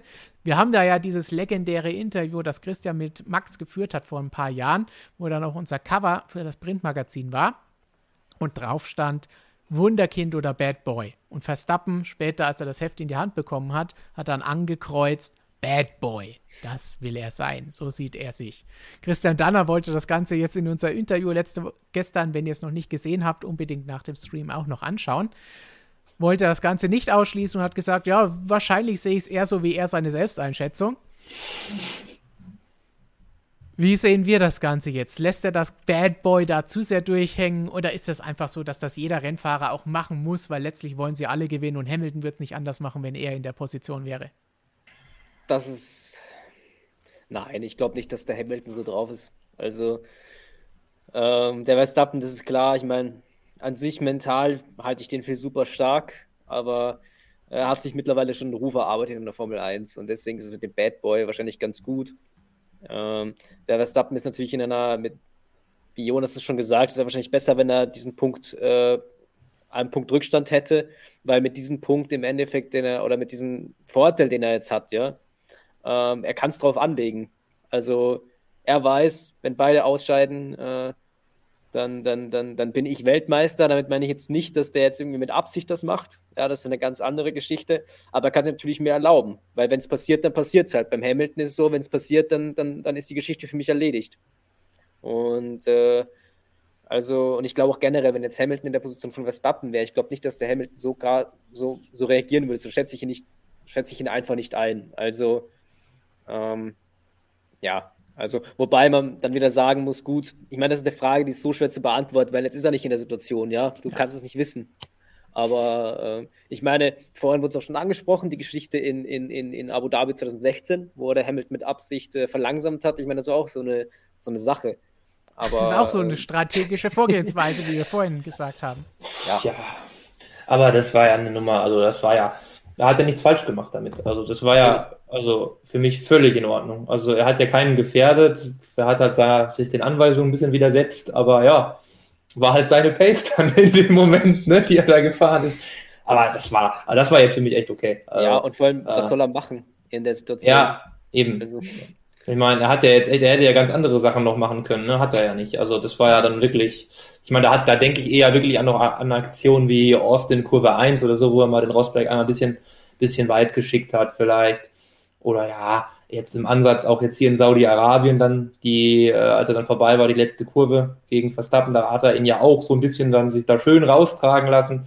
Aber ja, das war jetzt natürlich kein richtiges Ausdrücken, Abdrängen, weil da musste er ja eh vorbei. Von daher, ja, das Genau, also da sehe ich dann auch die Gefahr eher bei, bei Verstappen jetzt ja sowieso wegen der Ausgangssituation, aber grundsätzlich, äh, ja, ich meine, man müsste das auch dem Hamilton zutrauen jederzeit, klar, wenn es da um den Titel geht, aber ja, ich meine, es spricht halt irgendwie alles dafür, alleine schon, dass es Verstappens erster Titel ist. Allein deshalb braucht er diesen Titel der fast schon dringender als der Hamilton. Ähm, aber es ist, ja, was war überhaupt die Frage? Ja, die Frage von ja. Feromoto oder der sehr, sehr lange Kommentar war, ja, dass er jetzt ja. diese Waffe in der Hand hat, zwar so diesen Freifahrtsschein, er kann sich so verhalten, A, weil die Stewards einerseits mhm. ja gar nicht entscheiden mussten in Brasilien und andererseits, weil er eben weiß, mit einem Unfall mhm. oder wenn alle Punkte bekommen, mhm. ist auch Ja, ja, also ich bin da ein bisschen dabei, aber ich widerspreche auch so ein bisschen, weil ich glaube, das war eher so eine Vertagungsnummer da in Brasilien. Also man hat sich jetzt irgendwie das so, wenn es dann jetzt in Abu Dhabi wirklich spitz auf Knopf steht, also dann hoffen wir, es gibt dann eine schnelle Entscheidung. Wir wollen auf keinen Fall natürlich nach dem Rennen und die müssen dann wirklich sofort zur, zur Tat schreiten. Äh, das geht gar nicht, dass man dann irgendwie noch nach dem Rennen irgendwie den Weltmeister ändern muss. Ähm, aber ich glaube, jetzt haben wir es ja im Ansatz in Saudi-Arabien ja schon gesehen. Ich meine, die Dinger, die jetzt sich der Max jetzt hier geleistet hat, die waren, finde ich, nochmal da in der, in, der, in der ersten Kurve nochmal eine andere Hausnummer, als sogar noch härter als die, ähm, als die Brasilien-Geschichte und die war schon zu hart. Ähm, und da hat es ja jetzt dann auch Sanktionen gegeben. Ja? Also ein, ein, Platztausch ist ja im Grunde, ist ja im Grunde das gleiche fast wie die, wie, äh, wie es eine Strafe dann äh, gewesen wäre, würde es ja geben, wenn es zu den Stewards geht, bin ich mir sicher, jetzt, jetzt in dem Fall eine Strafe bekommen, weil das war jetzt so eindeutig, also das geht gar nicht mehr anders. Ähm, wenn da was anderes passiert, dann, also dann ist zu Recht äh, richtig Aufregung da. Ähm, ja, und deshalb glaube ich, ja, wir haben es ja von, von Toto Wolf schon so ein bisschen gehört jetzt auch, ähm, dass jetzt so eine kleine Warnung irgendwie dieses, dieses Rennen in Saudi-Arabien dann für alle Beteiligten doch war und er hofft, dass jetzt alles fair zugeht. Und da bin ich auch so ein bisschen zumindest dabei. Also natürlich, ähm, die Teamchefs können reden und reden und reden. Am Ende fahren Max und Das Louis die Autos. Und, und reden können sie Das gut. können sie sehr gut. Richtig, aber sie können 0,0 äh, diese beiden Alpha-Tiere kontrollieren. Äh, wenn er Verstappen unfair, ich sage nicht, dass er das tut, wenn er unfair Weltmeister werden will und es ist ihm egal, Hauptsache Weltmeister, dann macht er das auch. Dann ist ihm das völlig wurscht, was ihm da ein, ein Christian Horner oder ein Helmut Marko dann noch vielleicht erzählen. Ähm, das können sie gleich lassen eigentlich. Also es bringt einfach nichts.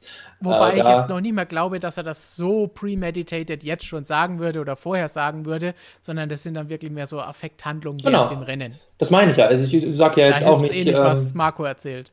Richtig, genau. Also das sind dann so, genau, das sind dann so Affekthandlungen halt. Und das kann natürlich wirklich, ich meine, wenn jetzt der Schumacher-Vergleich, du hast es ja eben schon reingeworfen, äh, Adelaide und, und Jerez, äh, der liegt ja nahe. Aber ja, dann muss man halt überlegen. Das sind dann, das waren dann, würde ich jetzt mal sagen, das waren auf jeden Fall Affekthandlungen. Der ist ja nicht vor dem Rennen hingegangen und hat gesagt, so, und jetzt mache ich das. Ja, also das waren dann auch so Affekthandlungen und sowas ist jederzeit zuzutrauen. Deshalb ist es eine, ist es eine Affekthandlung. Die passiert halt dann einfach äh, im Eifer des Gefechts, bist nicht mehr Herr deiner Sinne irgendwie und ja, dann passiert es am wirklichen Plan. Ja, man, man steckt nicht drin. Ne? Also es kann auch sein, dass, dass, dass man sich dann irgendwie wirklich zurechtlegt. Wenn die Situation kommt, ich sehe, Hamilton hat das schnellere Auto, fährt an mir vorbei. Gut, ich kann mir den Plan machen, dass ich dann sage, ja, dann fahre ich auf jeden Fall so, so hart, dass es auf jeden Fall irgendwie knallt. Ne? Aber dann sind wir halt auf der Grenze dann zur Absicht. Dann muss man halt gucken, wie das dann so alles ausgeht. Also er muss halt ultra hart dann fahren. Ja, aber er muss es halt mit dem feinen Gefühl machen, dass Hamilton halt besser drauf hat. Dieses Feingefühl, was wir auch dieses Jahr schon gesehen haben, einfach, äh, wenn wir, ich denke immer die ganze Zeit, wir sehen hier Imola auf dem Bild, das macht mich wahnsinnig, weil die Kurve genauso geht. Und, und habe gerade schon gedacht, ne, da, ähm, ich habe gerade echt gedacht, da war ich immer so nah am Bildschirm ran, äh, dass der, dass der Verstappen in Imola schon so krass über dem Körper war, was ja völlig gar, da sieht man es ja auf einem Bild. Aber Imola sah es halt tatsächlich anders aus. Also ich dachte gerade, mein, meine Erinnerung spielt mir einen kompletten Streich. Ähm, der Hamilton schafft es halt wirklich genau das wohl dosiert hinzukriegen. Das kriegt er einfach besser hin. Ähm, und Silverstone werden jetzt wahrscheinlich wieder einige dann reinwerfen, hat er das auch nicht geschafft. Ähm, weiß ich nicht, ob er das dann nicht geschafft hat. Aber da ist Verstappen halt auch wirklich gnadenlos reingezogen. Also Hamilton hat ja auch nichts dafür bekommen. Also äh, da muss man auch vorsichtig sein. Aber im, im Zweifel, gerade in Saudi-Arabien haben wir es gesehen. Also der eine, um jetzt den User gleich zu zitieren, der, der ist halt der Holzfäller und der andere, der hat dann, dann doch eher das Skalpell in der Hand. Ne? Also das klingt jetzt sehr, sehr hart. Also, aber ich meine, Verstappen kann auch anders. Aber er, man sieht jetzt, der will da jetzt wirklich mit dem Kopf durch die Wand und das ist ja, so, ein- so ein bisschen dieser ganz alte Verstappen, der jetzt halt wieder rauskommt, weil es jetzt um was geht irgendwie auf einmal. Früher war er halt da, weil er noch ähm, ja, irgendwie frisch drin war, sich beweisen musste, sich auch dieses Image äh, zulegen musste oder wollte, was er jetzt hat, weil er einfach so ist. Ist auch alles super, macht ja auch Spaß, aber in Saudi-Arabien, wenn es halt sowas wird und wenn es dann im Zweifel dann wirklich noch härter wird, dann jetzt in Abu Dhabi und was eigentlich völlig daneben wäre, das war halt für mich auch keinen Spaß mehr gemacht, weil das war halt dann wirklich schon so, so grob und stumpf halt einfach da reingehalten, geradeaus, so völlig ohne irgendeine Ambition, muss man ja sagen, diese Kurve dann noch zu kriegen. Also, ähm, das war in Brasilien schon eigentlich nicht so. Und ja, deshalb ist, das ist halt, ja. Ach, man weiß nicht, wie es andersrum wäre. Ja. Es gab wahnsinnig viele solche Szenen. Das ist ja auch interessant und prägt diese Saison und macht sie ja auch zu dem, was sie ist, nämlich wahnsinnig spannend und die beste seit vielen, vielen Jahren. Ähm, aber was du eben gesagt hast, Hamilton hat in Silverstone nichts bekommen. Es gab eine Zeitstrafe. Ja, ja, stimmt. Also das. Äh, Er hat noch gewonnen, es hat- er hat noch gewonnen. es hat Deshalb nichts- denkt man immer, er hat nichts bekommen. Genau. Ja, ähm, es war, ja, es war. Ich habe damals, glaube ich, gesagt, es war für mich so genau in Ordnung. Ähm, ja, es war aber jetzt nicht so, es war kein richtiges Reinhalten, finde ich. Es ist halt etwas ganz anderes, wenn du jetzt das vergleichst wirklich mit jetzt Saudi-Arabien oder auch Brasilien, was Verstappen da macht. Das ist halt wirklich einfach gerade rein. Ich meine, der Hamilton hätte die Kurve noch gekriegt in Silverstone. Also das wäre ja nicht das Problem gewesen. Aber das war hier in beiden Fällen. In Brasilien haben wir es deutlichst gesehen und auch hier war es halt einfach äh, nicht möglich. Ja? Also von daher ist da schon noch ein Unterschied da. Gut, dann haben wir jetzt viel darüber gesprochen, den Bad Boy Max Verstappen oder auch nicht. Das führt uns natürlich jetzt zu dem, was Daniel Breitbach gefragt hat, die eingehende Frage.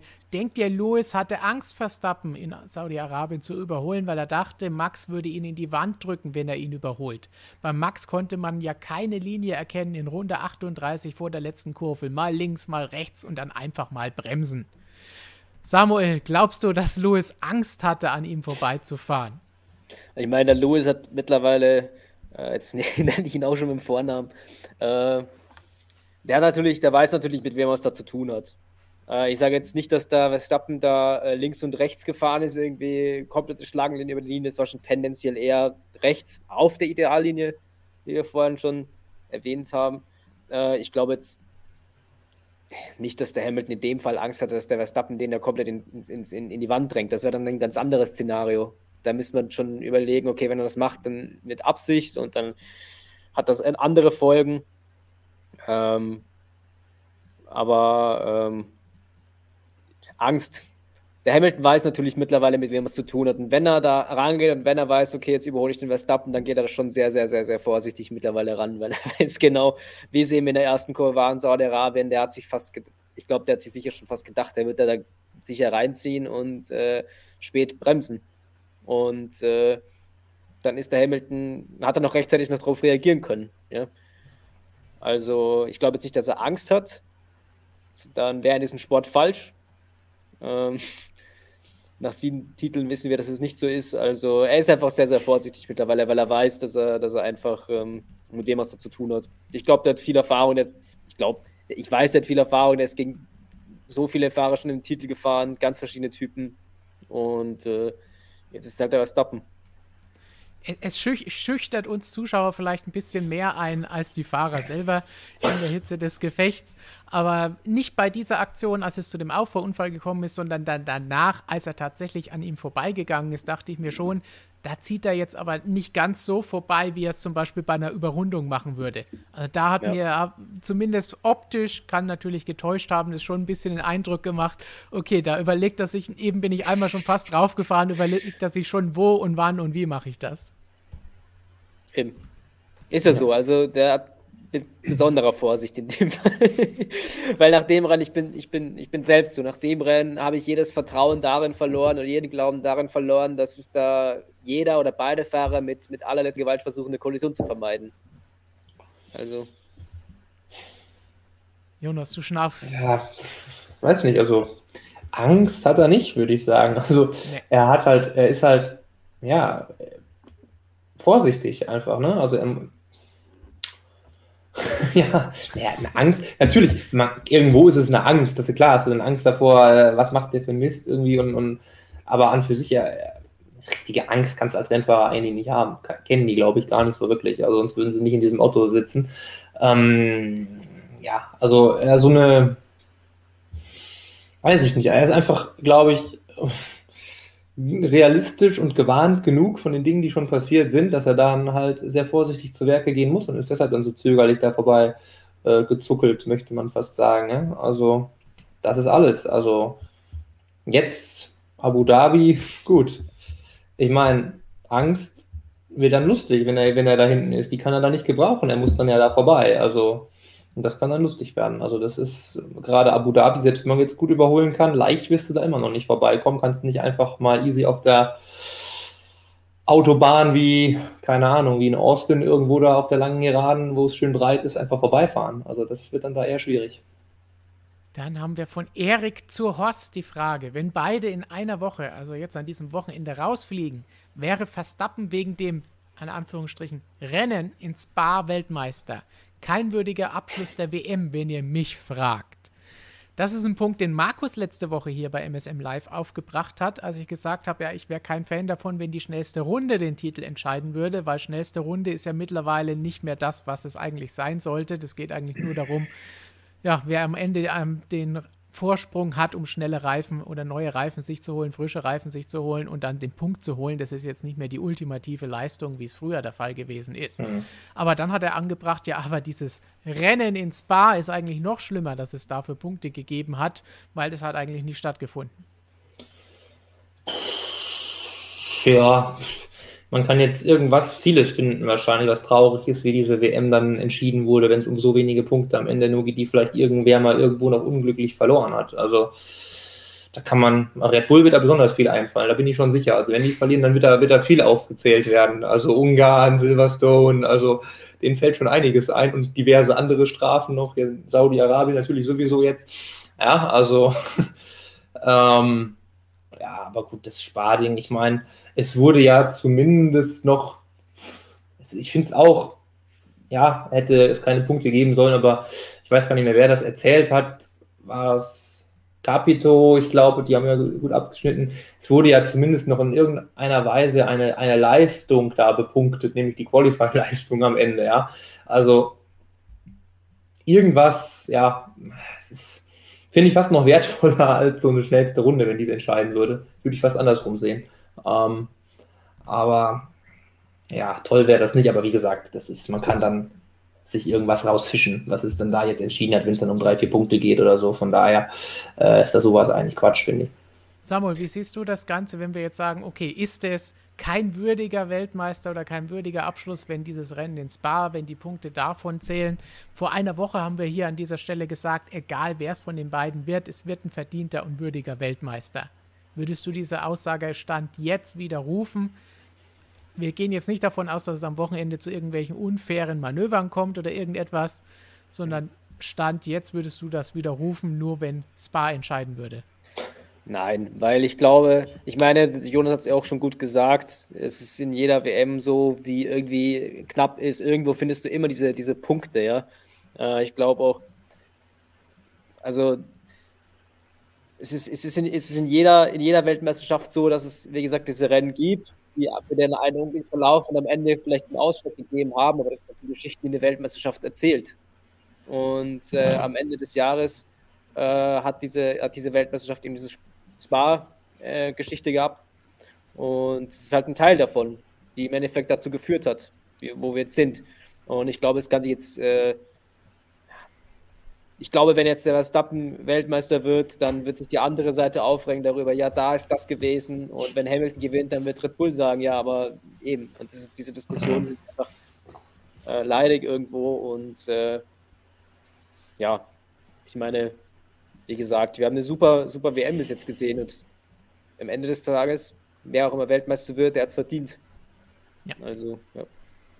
Ja, was ist denn die Konsequenz? Also wir können jetzt sagen, wir setzen uns jetzt nach der Saison hin äh, und gucken mal den ganzen Kalender zurück und äh, überlegen uns jetzt alle Sachen, schreiben uns alles auf und rechnen dann aus, wer wäre Weltmeister geworden, wenn alles normal gelaufen wäre, wenn in Imolas Hamilton da auch nicht äh, in der Bande gesteckt hätte, halt, wenn es die rote Flagge nicht gegeben hätte, wenn Verstappen in Baku nicht der Reifen geplatzt wäre, Ungarn, Silverstone, äh, Saudi-Arabien, Brasilien rausgefahren, wenn alles nicht gewesen wäre, wer wäre denn dann Weltmeister? Also ich sage spontan, ganz klar Verstappen wäre wahrscheinlich Weltmeister, aber was hätten wir denn dann jetzt gehabt? Wir hätten eine stinklangweilige Saison gehabt.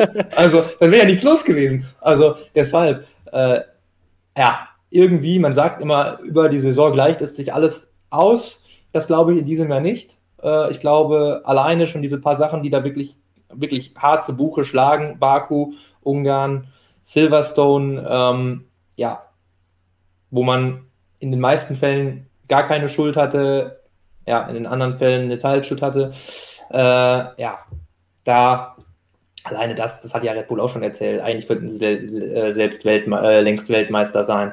Ähm, das stimmt auch. Also ähm, so, so muss man das auch mal sehen. Aber jetzt, da die Situation halt gelaufen ist, wie sie gelaufen ist, jetzt zuletzt, ähm, muss man sagen, ja, ähm, man hätte jetzt vielleicht dann auch zuletzt sich mehr auf sich konzentrieren sollen, hat dann da vielleicht ein bisschen was aus der Hand gegeben, zu viel auf Mercedes zu schauen. Hamilton hat parallel halt wirklich jetzt zuletzt aufgedreht. Der ist jetzt wirklich wieder voll da so. Hat man ja irgendwie, gut, man hat nicht gedacht, der ist weg, aber lag dann auch vielleicht mal mit am Auto phasenweise die Saison, mal der andere, mal der eine besser. Ja, also ja, ich weiß nicht, unterm Strich, der Weltmeister, um die Frage noch zu beantworten, wer am Ende Weltmeister ist, hat es eigentlich immer verdient. Also es ist mal sehr, sehr selten, glaube ich, dass man vielleicht mal irgendwie einen Weltmeister findet, wo man da so leichte Zweifel hegt.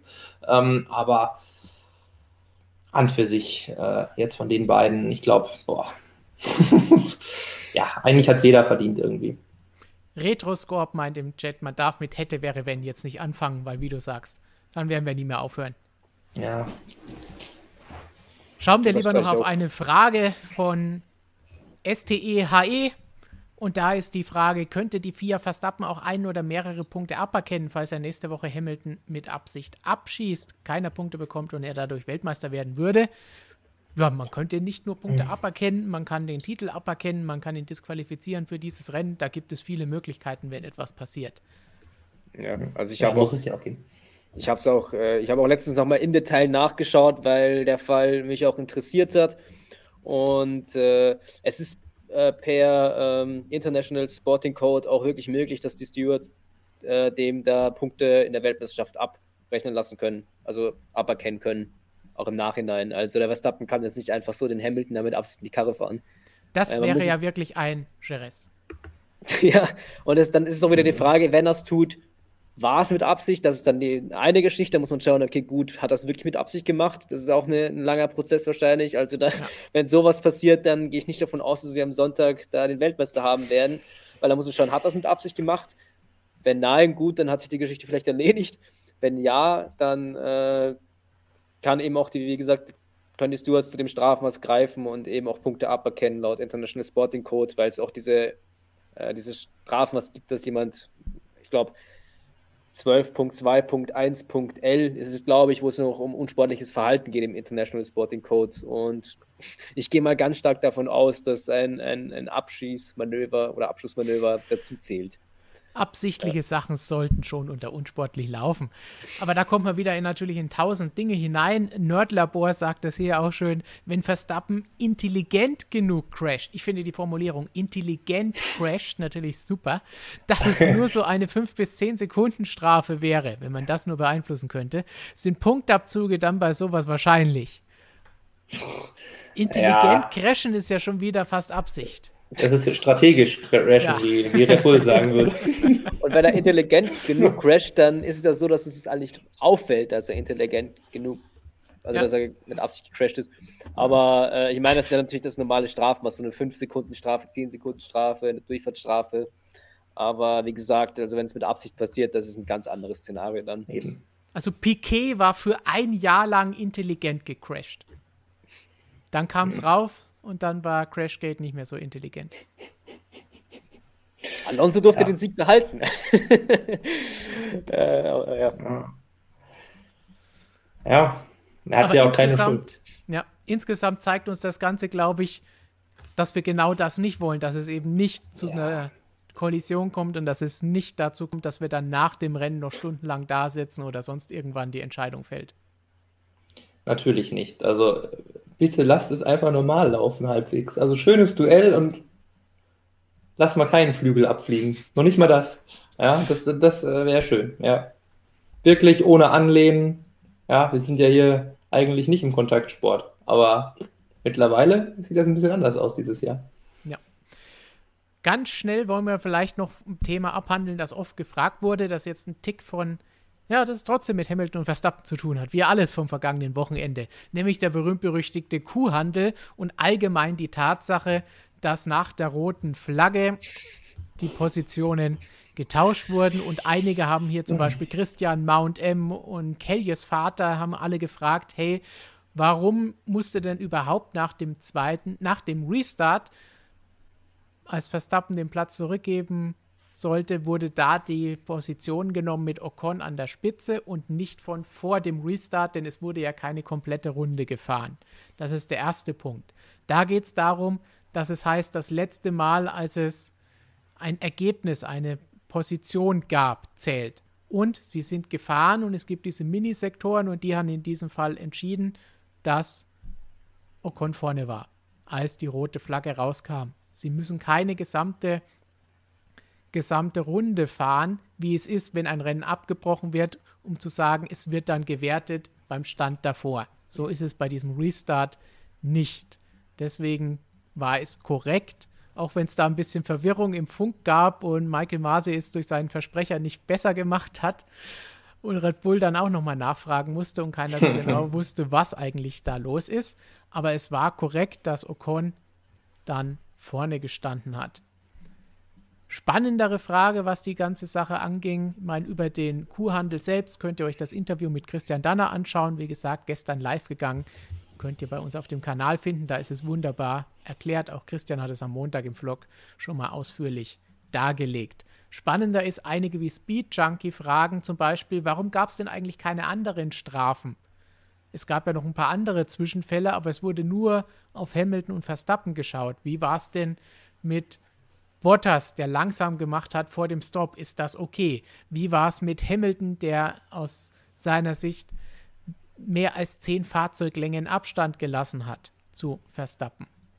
Hättet ihr irgendwas davon als bestrafenswürdig empfunden? Mm, also die, die Bottas-Geschichte hm, habe ich jetzt tatsächlich, müsste man sich mal wirklich genau mit den Abständen auf der, auf der Trackmap anschauen, mal live, nochmal im, im Real Life. Das habe ich jetzt gerade tatsächlich nicht vor Augen, wie groß dann, dann wirklich der Abstand dann nach vorne war, weil je nachdem, also aber es sah, sah schon ziemlich groß aus. Also da muss ich sagen, habe ich ähm, die Aufregung mehr verstanden als jetzt bei, bei, der, bei den zehn Wagenlängen da, zumal das ja wirklich nicht jetzt die Formation Lab, die formale am Start war, sondern mittendrin. Also das ist für mich, also äh, weiß ich nicht. Also das ist ja ganz normales Spiel gewesen, sag ich mal. Also das ist jetzt, das ist ja, ich meine, man kann jetzt auch über den Übungsstart, den kann man auch noch dis diskutieren, da den angeblich ja da Verstappen aus der Box rausgemacht hat, was ja dann ganz gefährlich ist natürlich. Ähm, aus Hamiltons Sicht. Ähm, ja, nee, also das sind halt alles so, ja, kleine Sachen, ähm, ja, die natürlich, wären sie illegal gewesen, angesehen worden wären. Weil ich meine, präsent genug waren sie ja, dass Rennleitung äh, oder Steward-Büro äh, es beide mitbekommen haben dürften. Ähm, aber ja, da passt da alles. Gut, was, was interessant ist, man könnte jetzt natürlich auch sagen, Bottas war strategisch zurückgefahren an die Box. Auf jeden Fall, ja. Das ist, wird sicherlich auch so gekommen sein. Ja. Unseren Marketing-Sprech weiter hier zu behalten. Ja, auf jeden Fall. Das gefällt mir. Das, das kann man das in kann vielen Lebensbereichen nutzen, ja. ja. Kann man für alles ja. verwenden. man, man, lernt in der Formel 1 viele Dinge dazu.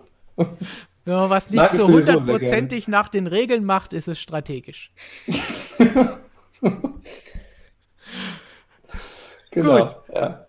Dann haben wir viele, viele Themen abgehandelt. Ein paar haben wir noch. Dafür holen wir uns jetzt noch Chichi mit dazu. Denn wir wollen jetzt ein paar von den Instagram-Fragen zumindest anschauen, denn ich habe gesehen, wir haben fleißig viele, viele Superchats von euch bekommen. Vielen Dank dafür, für die Unterstützung. Ihr wollt anscheinend noch länger von uns hören und auch weiterhin Videos sehen, dass ihr uns so, so, so viele Fragen sendet. Aber jetzt wollen wir uns ganz schnell im Schnelldurchlauf ein paar Instagram-Geschichten widmen. Die ersten paar können wir machen. Da geht es noch um Hamilton und Verstappen. Mal schauen, ob wir das schon abgehandelt haben oder nicht. Alles klar. Also die erste Frage von Dom Mob, da muss ich sagen, ich äh, verstehe den Sinn nicht so ganz, deshalb warten wir jetzt mal ab, ob ihr ihn versteht. Ähm, WM-Entscheidung in der ersten Kurve, würde es den Titel schmälern, mehr Siege oder Pech als Lewis Hamilton? Es, das geht, glaube ich, in die Crash-Geschichte im Sinne von, die beiden kollidieren in der ersten Kurve, dann ist schon vorbei, beide scheiden aus, also ist Verstappen Weltmeister. Ah ja, wunderbar, Stefan. Dankeschön, dass du mir das mal kurz übersetzt hast. Haben wir ja eben schon gesagt, würde es den Titel schmälern. Das kommt darauf an, was passiert. Wenn es ein Rennzwischenfall ist, nein. Haben wir eben schon gesagt, es ist ein würdiger Champion. Wenn es Absicht ist, ja, aber dann gibt es auch keinen Titel. Da muss es aber erkannt werden. Es ist hypothetisch schwierig. So sieht's aus, also ja. Gehen Man wird auf jeden Fall, wenn es zu diesem Unfall kommt, wird es lustig werden. Ich will nicht wissen, äh, wie oft diese Replay angeschaut werden wird und wie wenig vom restlichen Rennen, wenn es ja die erste Kurve ist, man noch sehen wird. Weil ich glaube, nicht nur die Stewards, auch wir werden dann alle nur noch sitzen und gucken uns noch diese Replay an und naja, dann können alle anderen machen, was sie wollen, wahrscheinlich. Weil damit ist, wäre eh Mhm. alles entschieden. Konstrukteurs-WM wäre auch durch bei dem Vorsprung. Ja. Wenn Bottas und Perez machen, was sie wollen. Das ist ein guter Punkt, den darf man eigentlich auch nicht vergessen. Ne? Also an für sich ähm, sollte ja ein Verstappen auch daran denken. Und die ist dann weg. Das ist korrekt. Das ist, ich glaube Mhm. nicht, dass, dass er daran denken wird, dass, dass ihn das jetzt so wahnsinnig viel interessiert. Aber für die Teams ist es natürlich eine ganz, ganz wichtige Geschichte, dass Mhm. es auch noch eine Konstrukteurs-WM gibt. Und dass Ja. sie dafür für das Team Geld einfahren, aber auch für alle Teammitglieder, sowohl in der Fabrik als auch an der Strecke, weil danach bekommen die ja auch einen Bonus oder nicht. Also es ist ja nicht nur einfach so, dass das Team mehr Geld bekommt, sondern auch die Leute, die das ganze Jahr gearbeitet haben, die Richtig. bekommen dann natürlich auch was, wenn sie Konstrukteursweltmeister werden. Vom Fahrertitel haben die nicht so viel. Finde ich auch sehr interessant, den, den Teamvergleich da jetzt, Mercedes und Red Bull, weil ich meine, wem bedeutet denn welcher Titel wirklich mehr? Ein Mercedes als, als Automobilhersteller, denke ich mal, den wird der Konstrukteurstitel wichtiger sein. Und im Red Bull ist sicherlich eigentlich der Fahrertitel wichtiger, weil die wollen ja damit jetzt nicht ihre Autos bewerben. Aber sie haben ja auch noch Honda hinten dran. Ne? Denen, bei denen sieht das wiederum anders aus. Die sind dann aber wieder weg. Also, das ist lustig, ja. Also, das ist eine äh, interessante Konstellation. Dann bin ich jetzt mal so böse und stelle euch diese gefährliche Frage, die mir Christian vorletzte Woche, glaube ich, gestellt hat. Nämlich, wenn es dazu kommt, in der letzten Runde oder in der vorletzten Runde des Rennens, man kann sich entscheiden, Bottas an die, an die Box zu holen für die schnellste Rennrunde. Damit Ah, schenkt ja. man Lewis Hamilton den Titel, weil man Max Verstappen die schnellste Runde wegnimmt. Aber man verspielt, da Bottas weit zurückfällt, die Konstrukteurs-WM. Was würdet ihr machen? Haben Ich wir sag- darüber nicht schon vor zwei Wochen mal geredet? Ich habe ja Bestimmt. gesagt, ich stelle den beiden jetzt die Frage, die Christian damals Ach gestellt so, hat. ach so. Also, was würde ich machen oder was glaube ich, was passiert? Was würdest du machen? Was passiert? ich glaube nicht, dass Naja. dieses Szenario überhaupt eintreten wird, aber es ist eine harte Geschichte. Ja, gut, was würde ich machen? Wäre ich Teamchef oder was würde ich machen als Jonas Wärst du Fehling? Toto Wolf? Dann äh, würde ich an den Vorstand denken und würde den Bottas draußen lassen.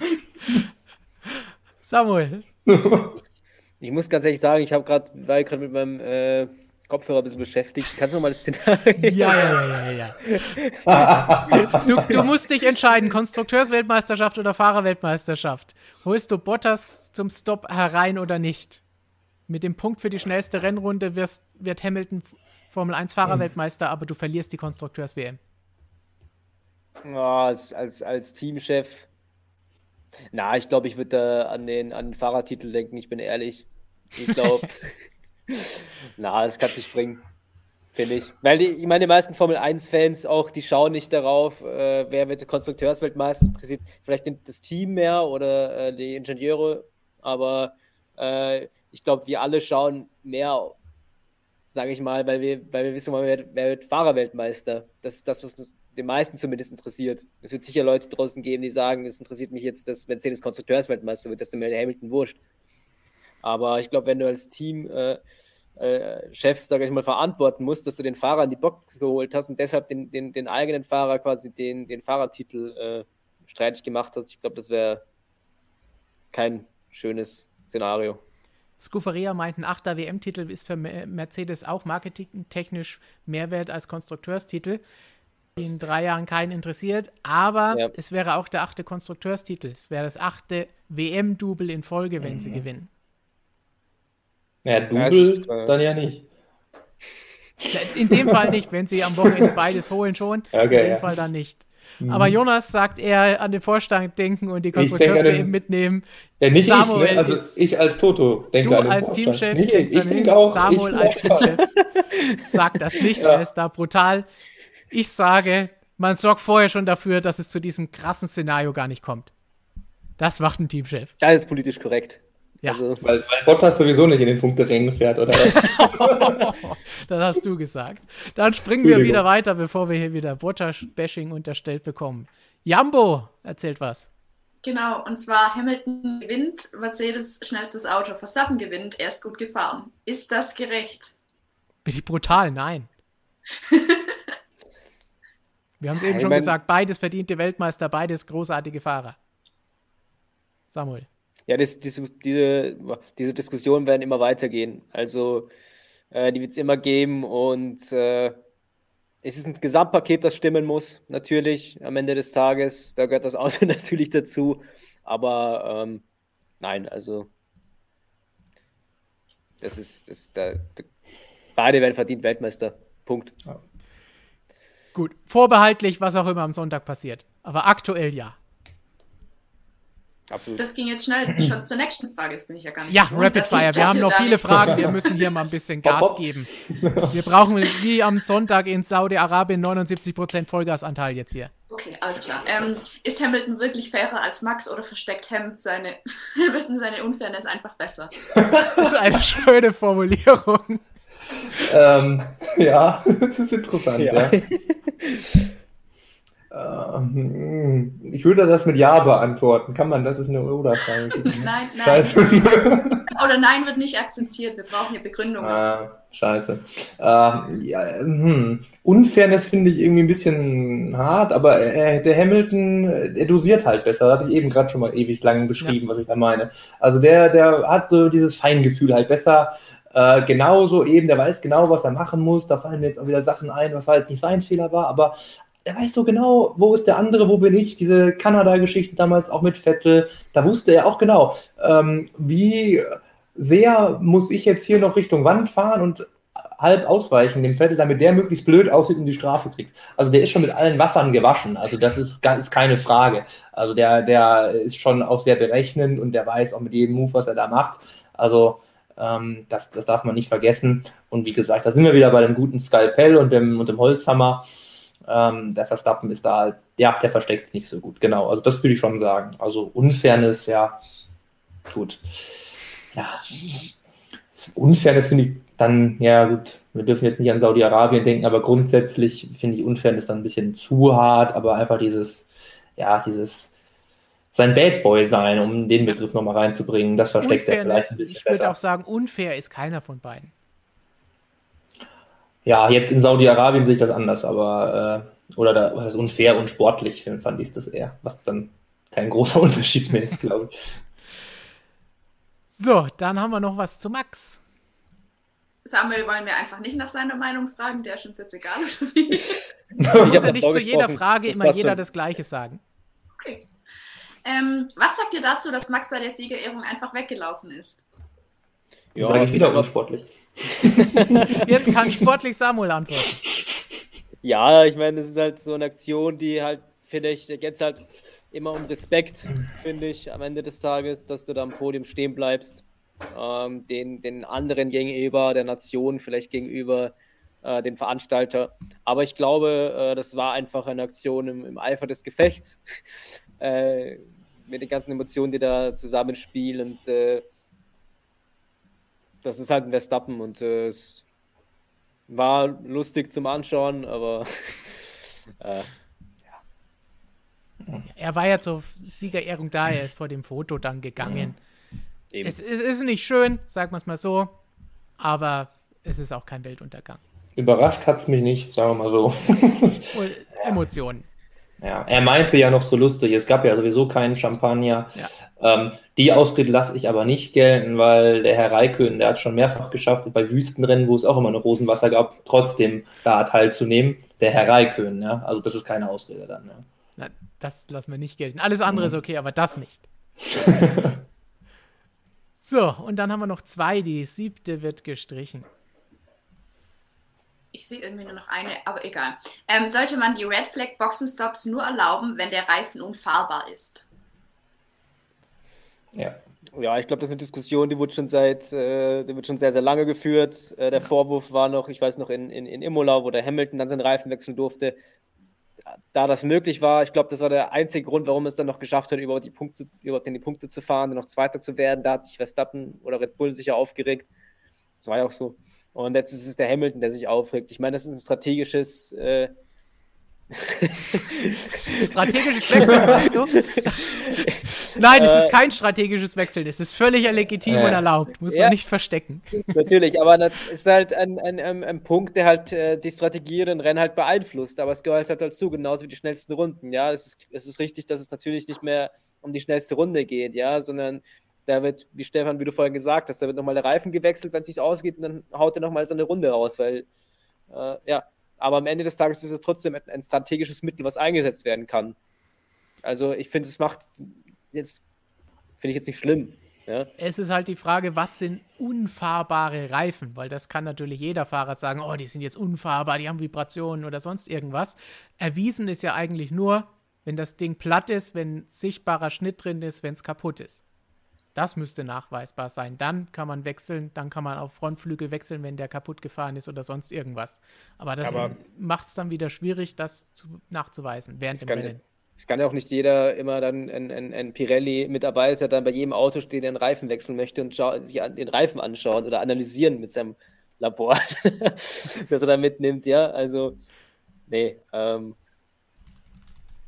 das ist natürlich eine, das ist dann eine, eine Definitionsfrage und ich glaube, da, das tut man sich lieber nicht an. Richtig. Das führt nur zu mehr Diskussionen, wenn dann, wenn man dann sagt, der ist unfahrbar und der sagt, nee, der ist noch fahrbar.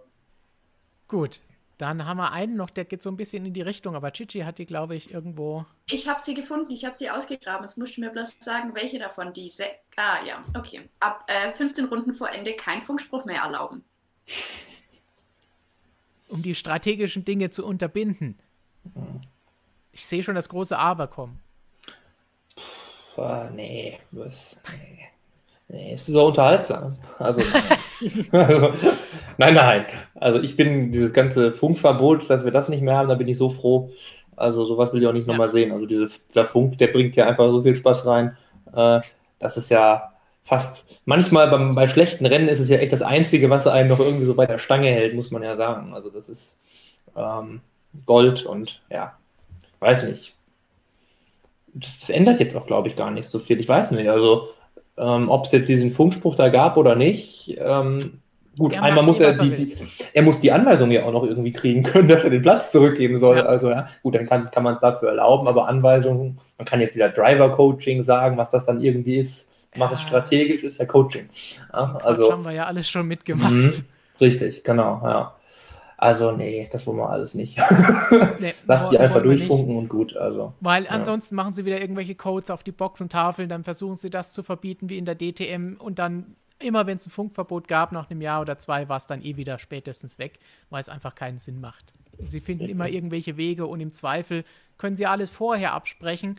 Das ist ja wie die Strategien, die Pläne A, B, C, D, E, bei Ferrari auch mal F, die sind alle da. Die sind vorher mhm. abgestimmt. Und kann man nicht verhindern, dass die dann sowas machen. Gut, dann das haben wir jetzt noch eine Samuel. Entschuldigung, dass ich nochmal reingrätsche, aber es macht ja auch Spaß, so zu überlegen, okay, wenn dann, dann kommt so eine Plan A, Plan B-Geschichte, gut, was meinen die jetzt damit? Ja. Da kann man überlegen. Das, das finde ich, ist auch ein Faktor, der irgendwo Spaß macht, auch während dem Rennen. Sagt uns gerne in den Chat, ob ihr sagt, ja, Funkverbot, bitte weg damit, brauchen wir nicht mehr. Daumen runter oder Daumen rauf, lass mal so, bringt Spaß und lässt sich eh nicht vermeiden. Und wir schauen jetzt auf die lange, bunte Liste, die wir noch haben, die Gigi hier zwischen dem Live-Chat gesammelt hat. Passend dazu haben wir von Machete Kills Again 1. Vielen Dank dafür. Jetzt mal Themawechsel machen wir. Warum ist Abkürzung so ein langes Wort? Das ist, das ist wirklich ein Themawechsel. Klassiker. Also da sind mir, die Fragen, so mir sind die Fragen lieber, wo gefragt wurde, ob Pinguine Knie haben, weil darauf kann ich tatsächlich eine Antwort finden. Hier muss ich jetzt echt sagen. Hm? Kannst du das mal googeln? Was kommt dann dabei raus? genau. Während du das googelst, gehen wir weiter die vielen, vielen Fragen durch, die wir haben. Fangen wir ganz am Anfang an. Scuferia hat relativ zu Beginn, oh, da hatten wir noch nicht so viel geredet, gefragt, entscheidet die WM am Ende doch die FIA?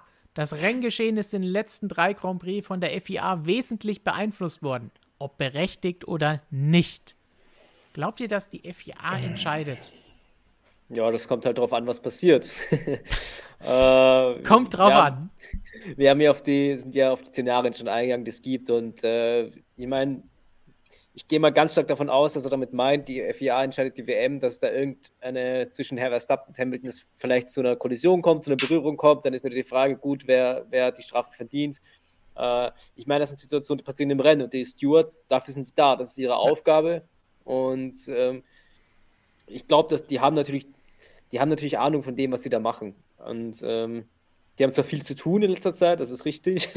Und da kann es vielleicht passieren, dass manche Dinge etwas untergehen, aber ähm, die schauen auch darauf, dass es fair ausgehen wird. Ich glaube, das ist deren Ziel. Ja. Und letztlich, sie fällen vielleicht eine Entscheidung, aber es ist vorher irgendetwas passiert, über das sie entscheiden müssen. Und dafür ist nicht die FIA verantwortlich, sondern die Fahrer oder Teams, die irgendwas gemacht haben.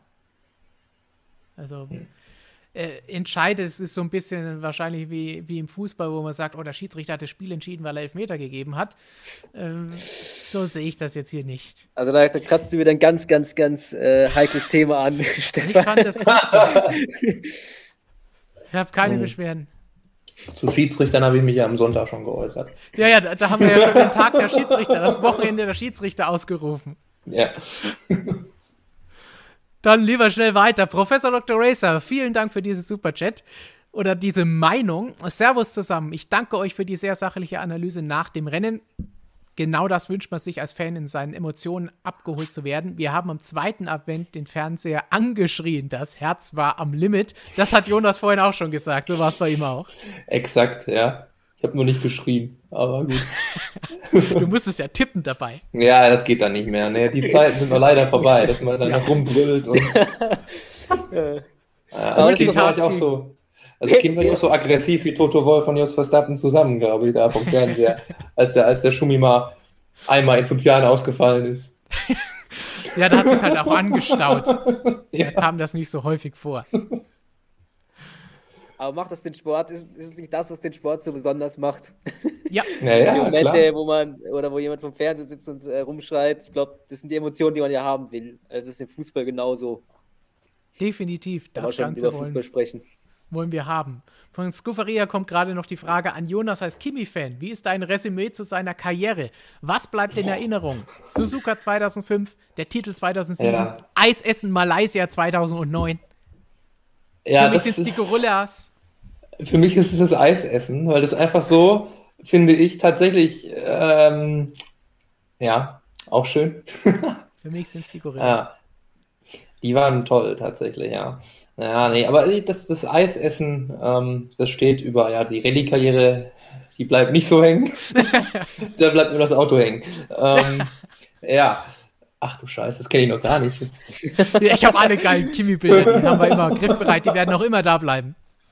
So oje, oje, oje, ja. ja, aber das, das Eis, das bleibt irgendwie hängen, weil das halt so irgendwie für alles steht. So, das ist diese völlige, ja, einfach anders, so schräg und ja, er macht halt einfach sein Ding weiter und schon da hat sich gezeigt, dass es für ihn ein Hobby ist, wer er jetzt uns vor ein paar Jahren erklärt hat, es ist für mich nur noch ein Hobby und da war es schon immer, schon da war es irgendwie so. Also er war irgendwie sehr, ja.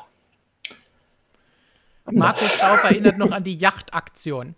Ja, die Yachtaktion, es gibt so viel, ne? Also klar, die Yachtaktion die ist absolut Knaller gewesen. Die Delfin-Aktion, auf der Parkbank also aufwachen, all diese Dinge.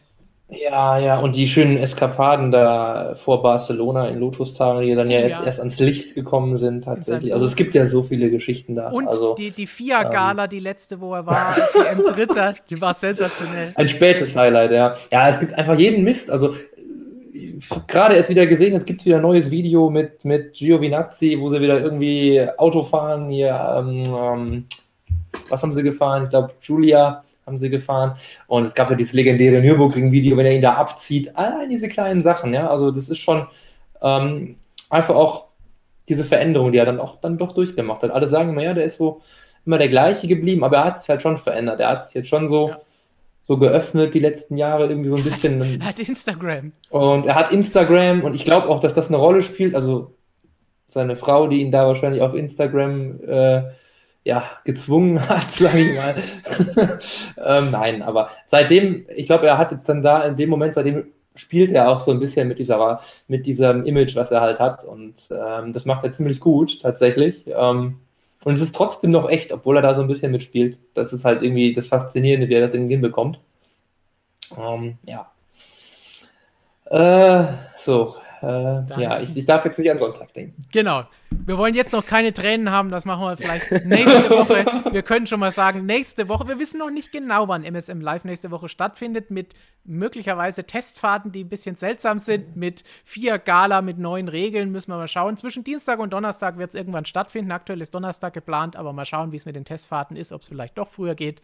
Und da werden wir natürlich alle zehn Teams nochmal auseinandernehmen müssen, so wie wir es ja auch zur Halbzeit gemacht haben und vor Saisonbeginn. Und da wird es dann auch nochmal ein Fazit zu Kimi geben müssen, Jonas. Also pack die Taschentücher ein. Ja. Und jetzt wechseln wir das Thema, denn Ron Dennis, also wenn das wirklich dein Name ist, top, top, Ron Dennis. Findet ihr auch, dass gerade das neue Jasmarina-Layout eine absolute Mercedes-Strecke ist? Wir haben ja vorhin schon kurz über die Strecke oder ausführlich über die Strecke gesprochen. Wenn ihr später dazu gekommen seid, könnt ihr das natürlich noch nachholen und nachher anschauen, den ersten Teil der Sendung. Aber kurz zusammengefasst, was hatten wir gesagt? Haben wir es eher Mercedes, aber absolut glaube ich nicht. Ja, eher, ne? Also, ich weiß nicht. Ich würde schon sagen, ähm, dass da Toto Wolf mal angerufen hat in Jas Marina und mal gesagt hat, ihr baut die Strecke mal strategisch um. Also, würde ich schon sagen, ja. Dir ist klar, dass das jetzt Leute glauben und gleich in den Kommentaren sich wieder darüber beschweren werden, Toto beschimpfen. Ja. Ja, genau. Kann sein, nein. Aber wer weiß. also, ja, abwarten. aber wie gesagt, also wir glauben, abwarten, aber ja, tendenziell. Es ist, ja, es ist leicht, eher Mercedes. Am besten zurückspulen. Wir haben schon so viel darüber geredet eben. Ja. Genau. Und wir haben noch so viele bunte Fragen vor uns, deswegen gehen wir gleich weiter zu Peter Großkopf. Vielen Dank für diesen Superchat und die Unterstützung. Danke für eure tolle Arbeit, sagt er. Meine Meinung. Das, was wir da am Sonntag gesehen haben, ist für mich pures Racing und Action wie zu Senna und Prost Zeiten. Strafen sind dabei unfair. Hey, das ist meine Meinung. Diskutiert. Ja, sehe ich komplett anders. das war für mich absolut gar kein Racing mehr und Action war es, zweifellos. Das ist aber was anderes als Racing. Ja? Ähm, mein Formel E ist auch Action, aber da habe ich mich auch genug drüber ausgelassen, das fange ich jetzt nicht nochmal an. Ja, also, es ist, es war, ist halt, wie gesagt, diese Holzfäller-Geschichte, das ist, das ist doch kein, das ist doch kein, kein, kein ordentlicher Sportsgeist mehr, wenn ich da einfach meinen Gegner nur noch von der Strecke runterrumpel. Also, das ist halt auch kein Racing. Und Senna gegen Prost, ja, genau, das war auch Action, aber das war halt auch nicht immer mehr pures Racing.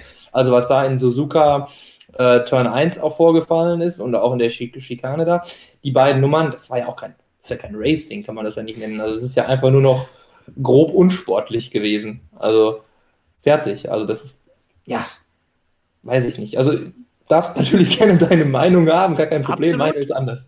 So. Absolut. Genau. Dadurch, dass es unterschiedliche Meinungen gibt, die nicht ja. unbedingt ausschließlich falsch sein müssen, deswegen nur weil sie unterschiedlich sind. Correct. Nur deswegen können wir so schön diskutieren. Und Peter, falls er es noch nicht gesehen hat, ich empfehle dir das Video mit Christian Danner, das ich jetzt schon mehrfach angesprochen habe. Ja. Denn da wird er auch von Christian gefragt, Senna gegen Prost und jetzt Hamilton mhm. Verstappen. Ist das jetzt nochmal ein neues Level oder ist es auf dem gleichen Level wie die? Und was Christian Danner dazu sagt, das müsst ihr euch dann selber anschauen. Das verraten wir jetzt nicht. Das wird nicht geteasert. Aber, Aber es ist interessant. Es ist definitiv interessant. Mhm. Auch was AG fragt.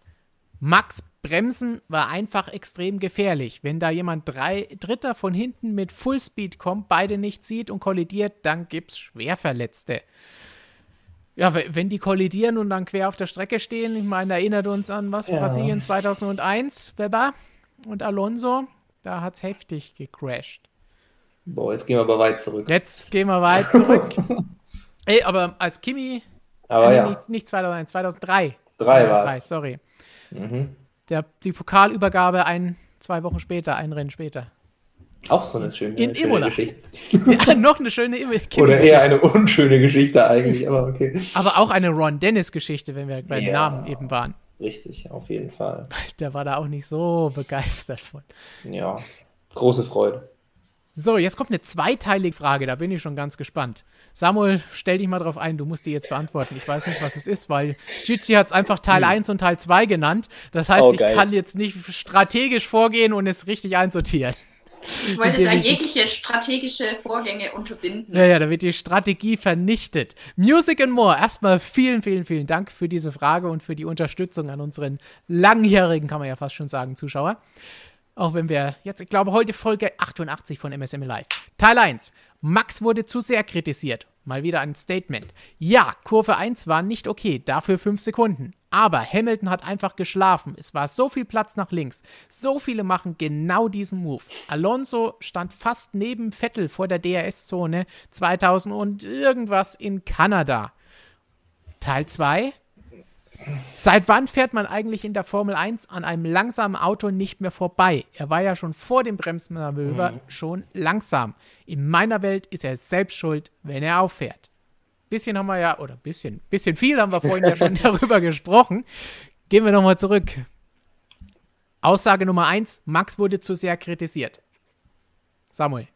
Ähm, Jein. das ist auch so eine politisch korrekte Antwort, aber ich glaube, äh, ja, es, es, in der Situation hat es natürlich viel Kritik, äh, hat viel Kritik, Kritik gehagelt, sag ich mal, ähm, in dem Moment, weil in der TV-Aufnahme sah es natürlich auch komisch aus, weil der Stappen dann direkt drauf äh, wieder Vollgas gibt und davon fährt.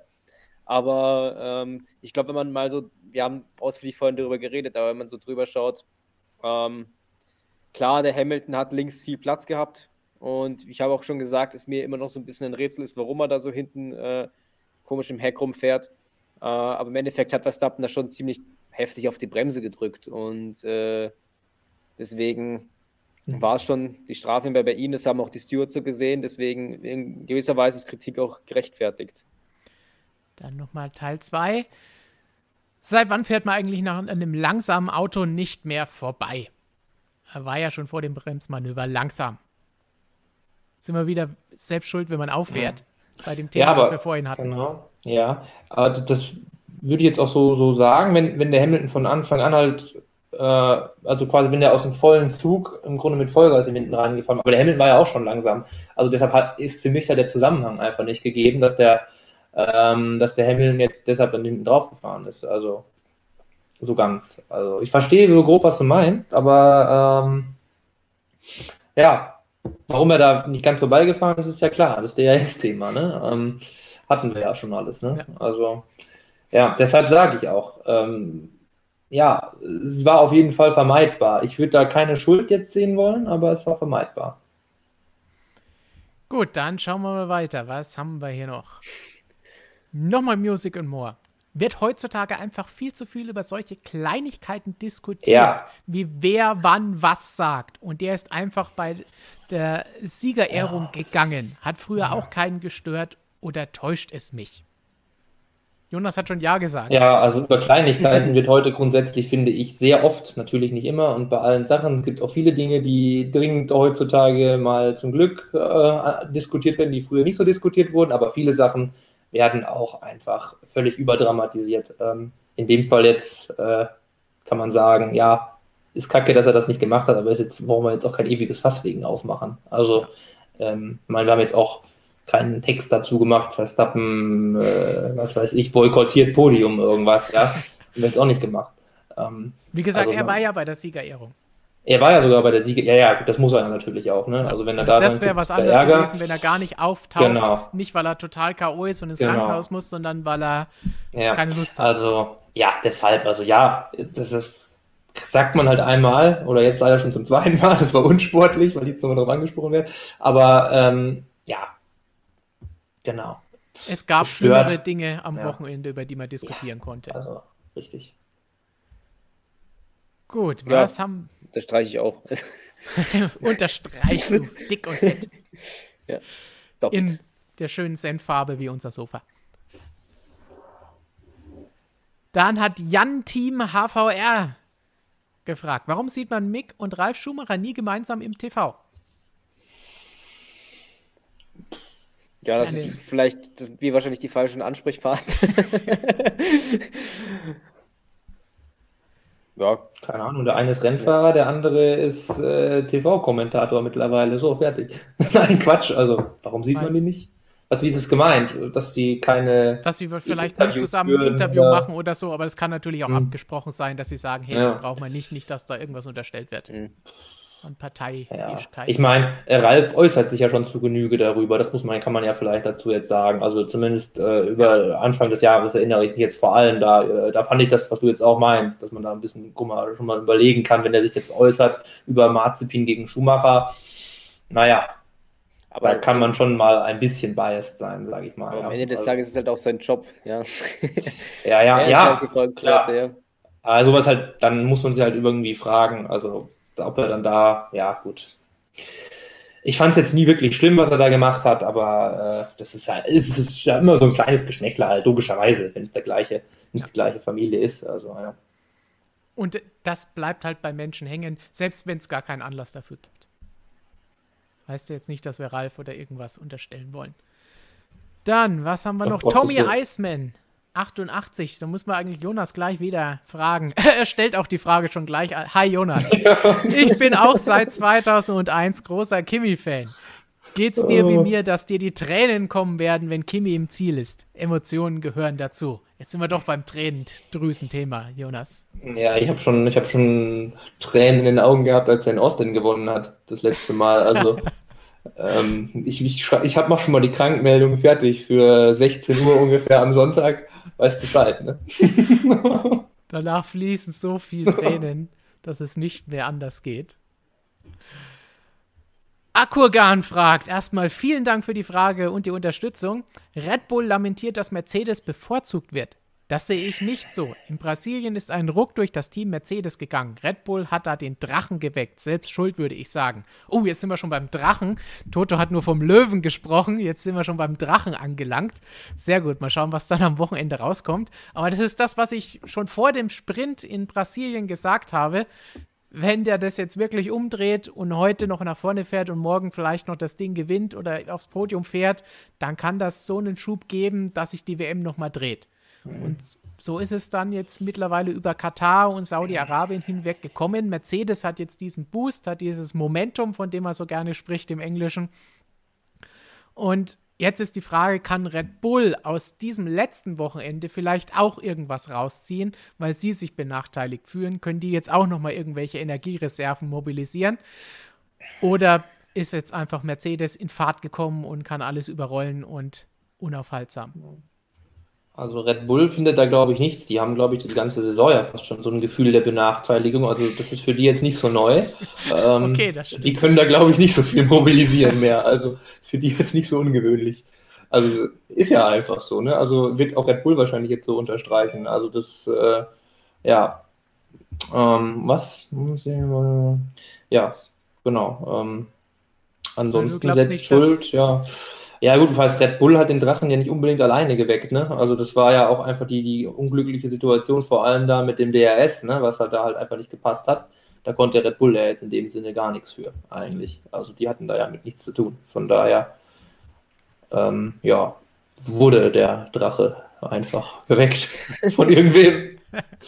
Und man muss halt auch sagen, dass man, wenn die Saison 1 gezeigt hat, auch dann, dass das Momentum äh, so schnell wechseln kann. Also ähm, nach Mexiko hat man fast geglaubt, puh, der Red Bull, der ist sehr gut unterwegs und Verstappen ist sehr gut unterwegs und der WM-Stand war auch sehr, sehr, also der Vorsprung von Verstappen war relativ gut. Das waren so 14, 15 Punkte oder sowas, bin mir nicht ganz sicher. Und äh, in Brasilien war es auf einmal wieder komplett anders. Und äh, seitdem zieht sich halt das schon so durch, dass das Mercedes-Momentum oder das Hamilton-Momentum da ist. Und äh, was interessant ist, ich meine, gut, das ist für die Statistik-Freaks wahrscheinlich, dass Hamilton es bis jetzt, also das erste Mal in der Saison geschafft hat, vier Rennen in Folge auf Verstappen aufzuholen. Davor war es immer so, dass Hamilton maximal drei Rennen am Stück Punkte gut gemacht hat auf mhm. Verstappen. Mhm. Jetzt in der Saison das erste Mal, dass es vier Rennen sind. Ist es ein Trend? Das werden wir dann in Abu Dhabi sehen, ob sie dann noch fortsetzt. Also ja. hier nochmal unseren Lieblings-Hashtag abwarten an der Stelle. Aber ja. Immer griffbereit. Ja, ist die Frage. Also jetzt in Abu Dhabi, wenn es wirklich ans Finale geht, dann dieses Momentum, was ja auch der eine oder der andere für existent hält, der andere nicht. Verstappen hält von dem Begriff halt zum Beispiel überhaupt nichts. Ähm, Ja, aber ich glaube, bei einem Saisonfinale, wenn es jetzt wirklich einfach so um alles geht, dann spielt es, glaube ich, nie mehr so die große Rolle. Vielleicht noch irgendwie so ein, so ein leichter Rückenwind ist noch da bei Mercedes, aber an für sich glaube ich jetzt, das ist jetzt einfach so fokussiert, einfach alles jetzt gebündelt auf dieses Wochenende, dass jetzt das, was vorher war, glaube ich, irgendwie alles dann irgendwie nicht mehr so den Effekt hat, weil jetzt klar, äh, jetzt ist der Fokus auf sich selbst irgendwie.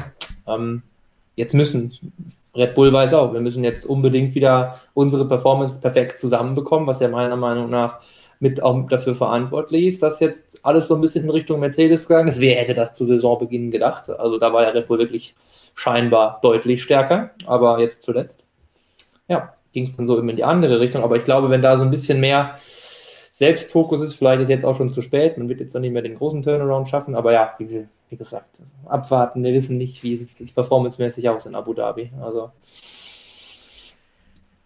abwarten, sagen wir da mal, Akagun. Und wir werden sehen am Wochenende, ja. was passiert. Aber wie gesagt, diesen Ruck, den haben wir schon bei Mercedes auf jeden Fall gesehen. Also das sehe ich schon, dass da auch innerhalb des Teams nochmal so ein bisschen Motivation ja. freigegeben wurde durch dieses Wochenende, dass sie sich ungerecht behandelt gefühlt haben. Und jetzt schauen wir am Wochenende, mhm. was dabei herauskommt. Nick hat noch eine Frage. In Abu Dhabi könnte man ja auf einen anderen Sieger als Verstappen Hamilton wetten. Man könnte es, die Frage ist, will man auch hinterher was an Geld zurückbekommen? Wenn nicht, kann man es, glaube ich, machen. Ansonsten schwierig. Aber wenn wir es mhm. jetzt müssten, knallhart, schnelle Antwort. Auf wen würden wir wetten, wenn keiner von den beiden gewinnt? Bottas. Ich muss ihn retten, tut mir leid. Ah, zum Abschied wäre es eigentlich eine Ich habe ihn, hab ihn eben zu tief runtergedrückt, das muss ich leider Bottas sagen. Also, ja. äh, ich fand ihn in Saudi-Arabien auch gar nicht so schlecht wie irgendwie alle, aber ich, ich fand es eigentlich ganz okay. Also, naja, gut. Ja, doch, ich würde Bottas sagen. Bottas. Also wenn die beiden, ja, die beiden hauen sich meiner Meinung nach schon irgendwie zumindest ein bisschen weg, dass auf jeden Fall der Bottas genug profitieren kann. Samuel, auf wen würdest du tippen? Ja, dann nehme ich das Gegenstück und sage Checo Perez. Das würde ich nicht sagen. Ja, ich denke eigentlich auch nicht. von den ja, Top-Teams würde ich tatsächlich sagen. Bottas sagen. Gasly wäre krasser Außenseiter, aber war, er hätte es verdient, weil starke, starke Leistungen die letzten Wochen gehabt. Ja, Gasly hat es immer verdient.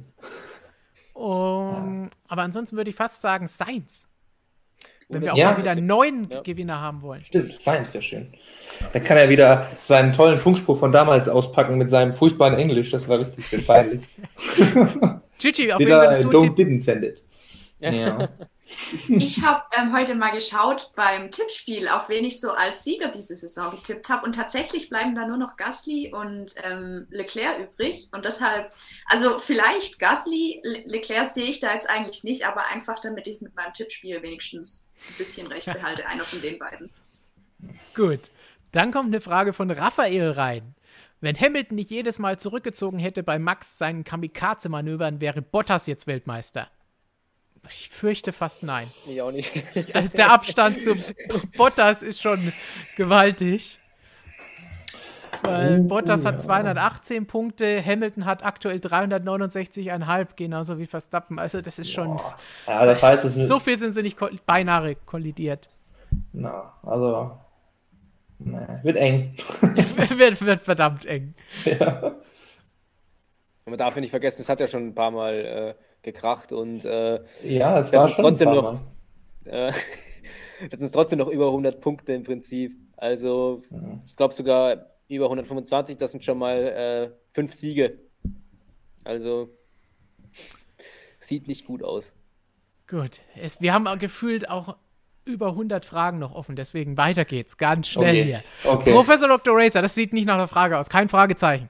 Kurz zum Grand Prix. Ich fand alle Szenen WM legitim, bis auf die 69 Bar-Episode. Das geht nicht, andere zu gefährden, wenn da jemand reinkracht. War's das? Gigi, du musst im nächsten Stream dabei sein, du wirst gekrönt. Wie, zu was werde ich gekrönt? Das ist jetzt noch die Frage. Ich weiß es nicht. Vielleicht Egal, ich nehme die Krone trotzdem. Ist mir egal. Ist mir egal, für was sie ist. Ich nehme die. Hauptsache äh, Krone. Ich, ich mach, wir machen einen Screenshot von hier und vielleicht kann uns Professor Dr. Racer dann ein Bild schicken von dir mit Krone, mit der passenden Krone, die er sich ausgesucht hat. Bitte, gerne. Nächste Frage. Ah, nee, das war die, die wir eben schon hatten. Brauchen wir nicht nochmal die Krönung. äh, wenn wir dich schon gekrönt haben, passend dazu noch von Andy Steindler. Gigi sieht umwerfend aus. Da werde ich ja ganz rot. Dankeschön, Andi Steindler. Was sitzt du nicht, weil die Frage noch eingeblendet ist? ja, das ist okay, das passt aber, das passt aber. Also ungefähr die Farbe hatte ich gerade wie die Frage. Orange ist das noch. Okay, dann ist es noch im, im grünen Bereich. Nee, orange im grünen Bereich. Professor Dr. Race hat übrigens geantwortet. Das wirst du im nächsten Stream erfahren, Gigi. Oh je, oh je, jetzt habe ich, hab ich ein bisschen Angst, tatsächlich. Okay, Aber er hat das Angebot angenommen. zur schwäbischen Formel 1 Queen. Also das nehme ich oh. auch. Klingt gut. Dann gibt es mehrere Krönungen. Okay, mal schauen. Nächste Frage. Abu Dhabi von Noah Müller. Vielen Dank für die Frage. Gebe Professor Dr. Racer recht. Die Aktion von Max war einfach over the top. Hoffen wir, dass Abu Dhabi fair bleibt. Ich glaube, dem können wir uns alle anschließen. Wir hoffen alle, dass Abu Dhabi fair abläuft. Ja. Nicht diskutabel, die ganze Geschichte. Mal schauen, ob es diskutabler ist, was mit dem Begriff Referenzwert versehen wurde. Music and More nochmal. Was ist denn der Max-Bremsdruck, den man erreichen kann? 69 Bar ist eine gute Aussage, aber ohne Referenzwert kann ich damit nicht viel anfangen. Tja, jetzt müssten wir wissen, was der maximale Bremsdruck auf einem Formel 1 also, Bremspedal ist. Man kann ja auf jeden Fall mal sagen, äh, ich bin auch kein Rennfahrer, nein, aber Christian Danner war ein Rennfahrer und so viel können wir, glaube ich, vielleicht mal verraten aus dem ja aus dem Video. Christian Danner, der meinte auf jeden Fall, das ist sehr ordentlich 69 Bar. Also ähm, ja, ich meine, man muss nur, ich brauche diese Zahl noch nicht mal. Guckt euch die Bilder an. Das ist ja offensichtlich, da brauche ich keine, keine Telemetrie für, um zu sehen, dass er da voll gebremst hat. Also, das sieht man ja. Also, von Sophia daher. meint, 150 Bar wäre der maximale Druck. Muss aber bedenken, der musste ja. jetzt hier nicht von 310 auf Stand herunterbremsen. Klar. Clemens, vielen Dank für die Frage. Wie wahrscheinlich wird es sein, dass Verstappen auf eine Kollision aus ist? WM-Titel durch mehr Rennsiege. Das ist mal ein anderer Dreh, als was wir vorhin gemacht haben. Wie wahrscheinlich ist es, dass er es drauf ansetzt? Ich meine, da müsstest du Fernando Alonso fragen. Wenn es um Prozente geht, ist er der Mann. Also, äh, keine Ahnung. Wahrscheinlich, ah, ich enthalte mich mal dieser Frage. Ich bin ehrlich, das wird, glaube ich, sonst zu. Äh, äh, werde ich mit Tomaten und Äpfeln beworfen irgendwann. Also wir haben, glaube ich, vorhin schon gesagt, ich glaube, absichtlich wird es keiner machen. Aber das Aussein bedeutet ja nicht, dass er absichtlich in ihn reinfährt, sondern dass er halt sagt, hey, mir kann nichts passieren. Ich mache die Tür halt nicht so weit auf, wie ich es vielleicht ja. könnte. Ja, also ich sag mal 100 Prozent. Und so fährt er ja schon die ganze Zeit. Richtig sage 100% wahrscheinlich ist zuallererst einmal, dass Verstappen darauf aus ist, in Abu Dhabi locker easy das Ding zu gewinnen und so Weltmeister zu werden. Das ist 100% wahrscheinlich. Und das ist sein, sein allererster Ansatz erstmal. Okay, jetzt, jetzt festhalten. Jetzt kommt wieder von Akagun eine interessante These. Toto Wolf hat, außer wenn er Headsets zerstört, so ein suffisantes Grinsen. Ich vermute, in Abu Dhabi wird der Motor von Hamilton knapp unter Quali-Modus laufen im Rennen. Somit ist man von Verstappen weit weg. Ja, jetzt geht's auf eine sehr persönliche Ebene. Ich meine, ähm, ich meine, es sind alles, alles äh, Sportsmänner, die sind alle äh, für. und das ist ja auch nichts Illegales. Wenn die die Power haben und es aufdrängen können, ohne dass was kaputt geht, dann ist es völlig legitim. Eben, und jeder fährt, jeder fährt für sich selbst. Äh, Mercedes fährt für sich selbst, Red Bull fährt für sich selbst im Prinzip. Und äh, ich meine, wenn man äh, als Toto Wolf Teamchef ist und sieben Titel schon am Buckel hat, dann, dann hat man auch einen gewissen Stand, so, sage ich mal, in der Formel 1 oder ich muss nichts dazu sagen. Und wir haben das ja vorhin, Jonas, du hast ja auch gesagt, zu so diesem Wundermotor, Raketenmotor, mhm. alles, was da gehandelt wurde, das ist ja auch ein bisschen hochgespielt worden, wie wir gesagt haben. Man muss bedenken, diese Power Units, normalerweise gibt es drei für die 22 Rennen. Das heißt, wenn der es jetzt mal drei Rennen halten muss, dann kann das da schon ein bisschen Leistung abrufen. Das ist halt nun mal so. Und wie Jonas gesagt hat, sie haben mhm. halt clever agiert, strategisch agiert, aber im Sinne von wirklich das gemanagt, wie viele Motoren sie wann, wo, wann einsetzen. Und sie haben ja auch nicht ja. die komplette Power Unit getauscht, sondern zuletzt mehrfach nur den Verbrennungsmotor. Und dann kommen hier noch zwei von Manu oder Manu, je nachdem. Angenommen, Max überholt Lewis mit einem Manöver, das eigentlich nicht klappen kann. Und beide sind raus. Haltet ihr einen Punktabzug gegen Max für möglich? Wurde bei Sky nach dem Bremsen von Max bereits in den Raum gestellt. Okay, hier ist es jetzt umgedreht, weil Max hinter Lewis ist und angreift und dann kommt es zur Kollision. Das ist nochmal ein ganz anderes Szenario. Wir haben ja jetzt meistens nur darüber gesprochen, wie es ist, wenn Hamilton angreift, so wie es eben jetzt die letzten Male der Fall gewesen ist. Mhm. Ich glaube, das, das ist auch eine. Ähm, man, wir haben auch schon viel darüber diskutiert dieses Jahr, aber es ist halt auch so, dass du. Man kann jetzt nicht andere Strafen verteilen oder irgendwie Punkte abziehen, nur weil es jetzt um die WM-Entscheidung geht. Der Fall muss für sich betrachtet werden. Das ist halt ein, wenn's, wenn was passiert, dann ist es dann erstmal ein Unfall. Der Unfall muss für sich betrachtet werden und dann muss man auch dementsprechend Strafen verteilen. Und äh, wenn es jetzt so ein, so ein unmögliches Manöver ist, ganz komisch, ganz krummes Ding, ähm, dann wird es definitiv, äh, ich meine, das sind diese Vor... Das ist so eine schwere Geschichte, ich meine, da haben wir vorhin drüber geredet. Ähm, dann geht es wieder um die Sache, ist es Absicht gewesen? Wenn es mit Absicht war, dann ja, dann ist es möglich, mit Punktabzug zu reagieren. Äh, also, aber das werden wir dann eh sehen. Also, ob es dazu kommt oder nicht. Das heißt, äh, die, die Kurzform ist abwarten, was Abwarten, du meinst. yes. Dann auf jeden Fall schon mal danke an Menu oder Manu für diese Frage und diesen Superchat. Und passend dazu kam jetzt auch von Scufaria noch eine Frage mit einem Szenario für Sonntag. Oh, jetzt, das jetzt, ich sehe schon viele. VSC-Sachen, jetzt wird es kompliziert. Also festhalten. Das Beste zum Schluss. VSC kurz vor Rennende. Verstappen führt 1,5 Sekunden vor Hamilton. Ich liebe diese exakt detaillierten Aussagen jetzt schon. VSC vor Rennende, Verstappen führt anderthalb Sekunden vor Hamilton. Dazwischen, wollte jetzt schon sag, fast sagen Michael Schumacher. Es ist dazwischen Mick Schumacher, wahrscheinlich weil er überrundet wird. VSC endet. Es gibt noch eine Runde. Was macht Mick? Sofort Platz oder versuchen, etwas Zeit zu schinden für Verstappen im ersten Sektor vor der langen Geraden? Jetzt, was mir dabei fehlt, welche Verbindung besteht zwischen Mick und Verstappen oder Red Bull? Das ist Sein Vater. Das, Die das, das Frage ist, was Fragezeichen. Was macht Mick zwischen Hamilton bzw. Verstappen und Hamilton? Das ist ja auch nicht. Es könnte ja sein, wenn man das Szenario so, äh, entweder ist er da als zweiter Pilot, also als auf Platz zwei, nehmen wir an, wenn Verstappen erster ist. Ja, das bezweifle zwei. ich jetzt mal Davon ganz gehe ich stark. nicht aus. Also muss man davon ausgehen, dass, es der, dass er überrundet wurde und blöderweise dazwischen auf einmal war. Äh, dann, wie du schon gesagt hast, in welcher Verbindung steht er zu Red Bull? äh, da ist mir keine bekannt. Ähm, Er war mal Mercedes Junior, aber das ist auch schon eine Geschichte. Also wenn, dann müsste man es ja fast andersrum drehen, wenn man böse sein will. Es geht so eine Art, ich will nicht sagen Meme rum, aber ähm, doch schon so ein Meme, so von wegen, dass äh, Mick die, die Ich Titel seines Vaters protected und Ja. ähm, deshalb dafür sorgt, dass Max Weltmeister wird. Das sagt Scuferia hier auch gerade nochmal und stellt das Ganze klar. Es geht Ja, ja, um- schon an klar. das, denke ich, gar an die Rekordtitel. Dadurch, dass Hamilton eh schon gleichgezogen ist, denke ich da gar nicht so richtig dran. Aber ja, er könnte am Sonntag als achtfacher Weltmeister dann alleiniger Rekordweltmeister sein. Allein das auszusprechen ist natürlich ein Frevel. Ja, richtig. Ja, ah ja, ich meine, da haben wir doch schon, schon am, am Sonntag gespaßt, als der Mick da abgeflogen ist. Meine Güte. Und wir kennen die, die Nummer, die hier geschildert wird, kennen wir ja schon aus Austin. Also da war es ja schon mal so, dass er dazwischen war.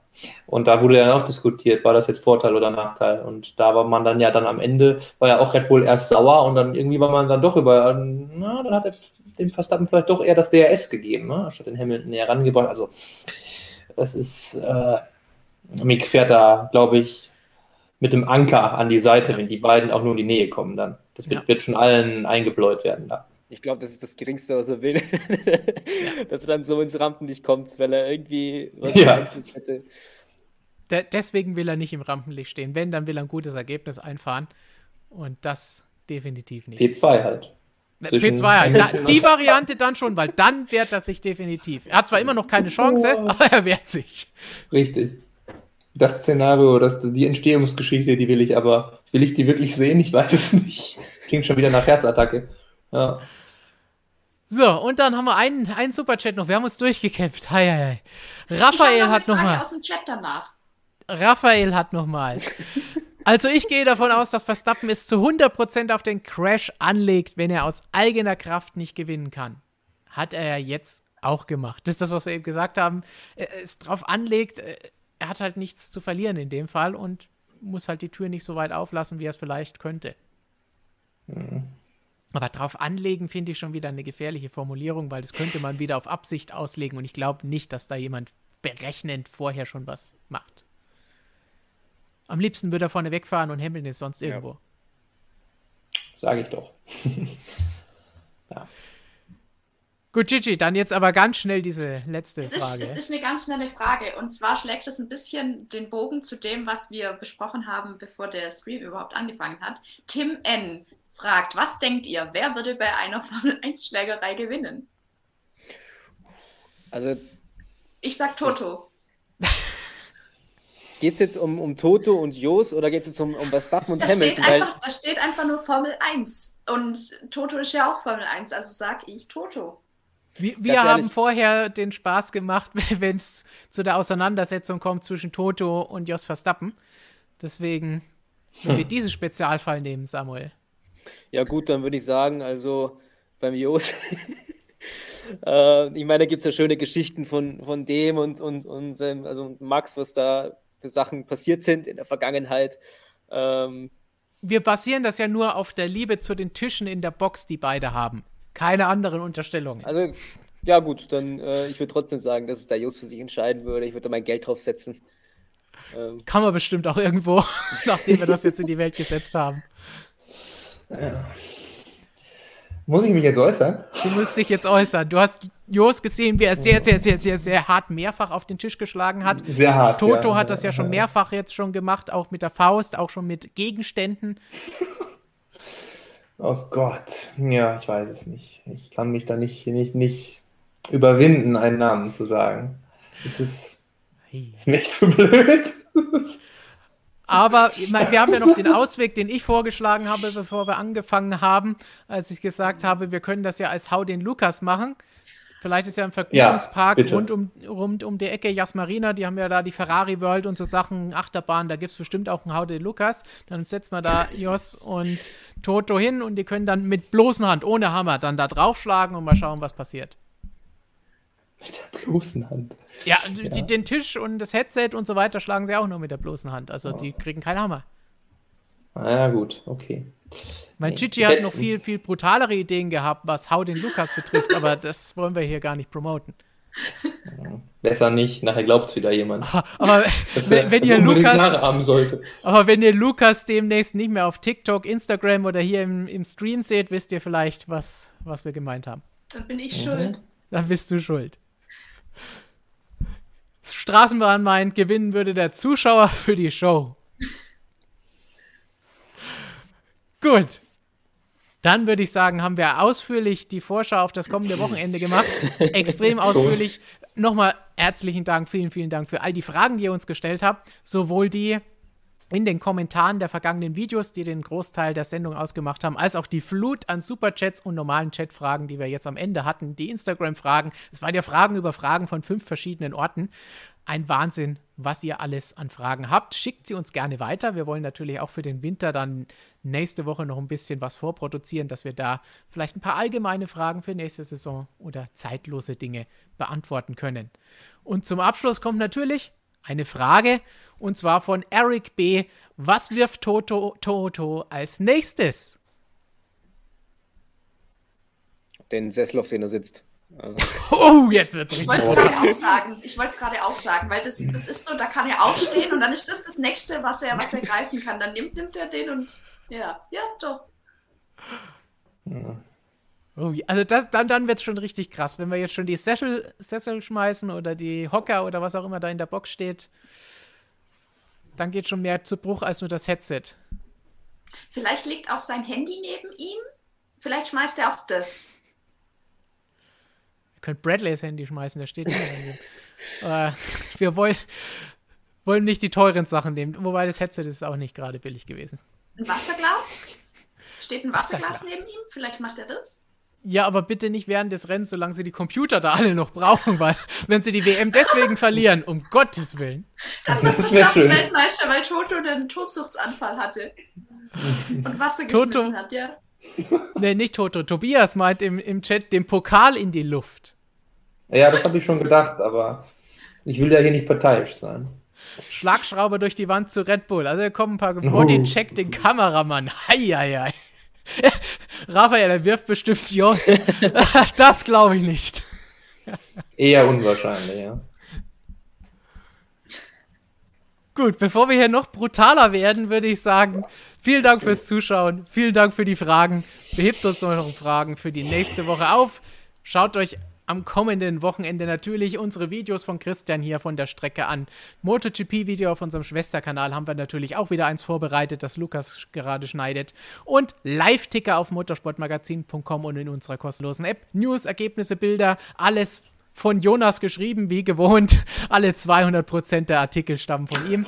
Kennen wir ja schon. Und dann würde ich sagen, viel Spaß beim Saisonfinale der Formel 1. Noch nie galt, glaube ich, mehr wie jetzt. Es ist angerichtet. Ja. Damit, ciao, ciao. Bis nächste Woche. Servus. Ciao. Adios.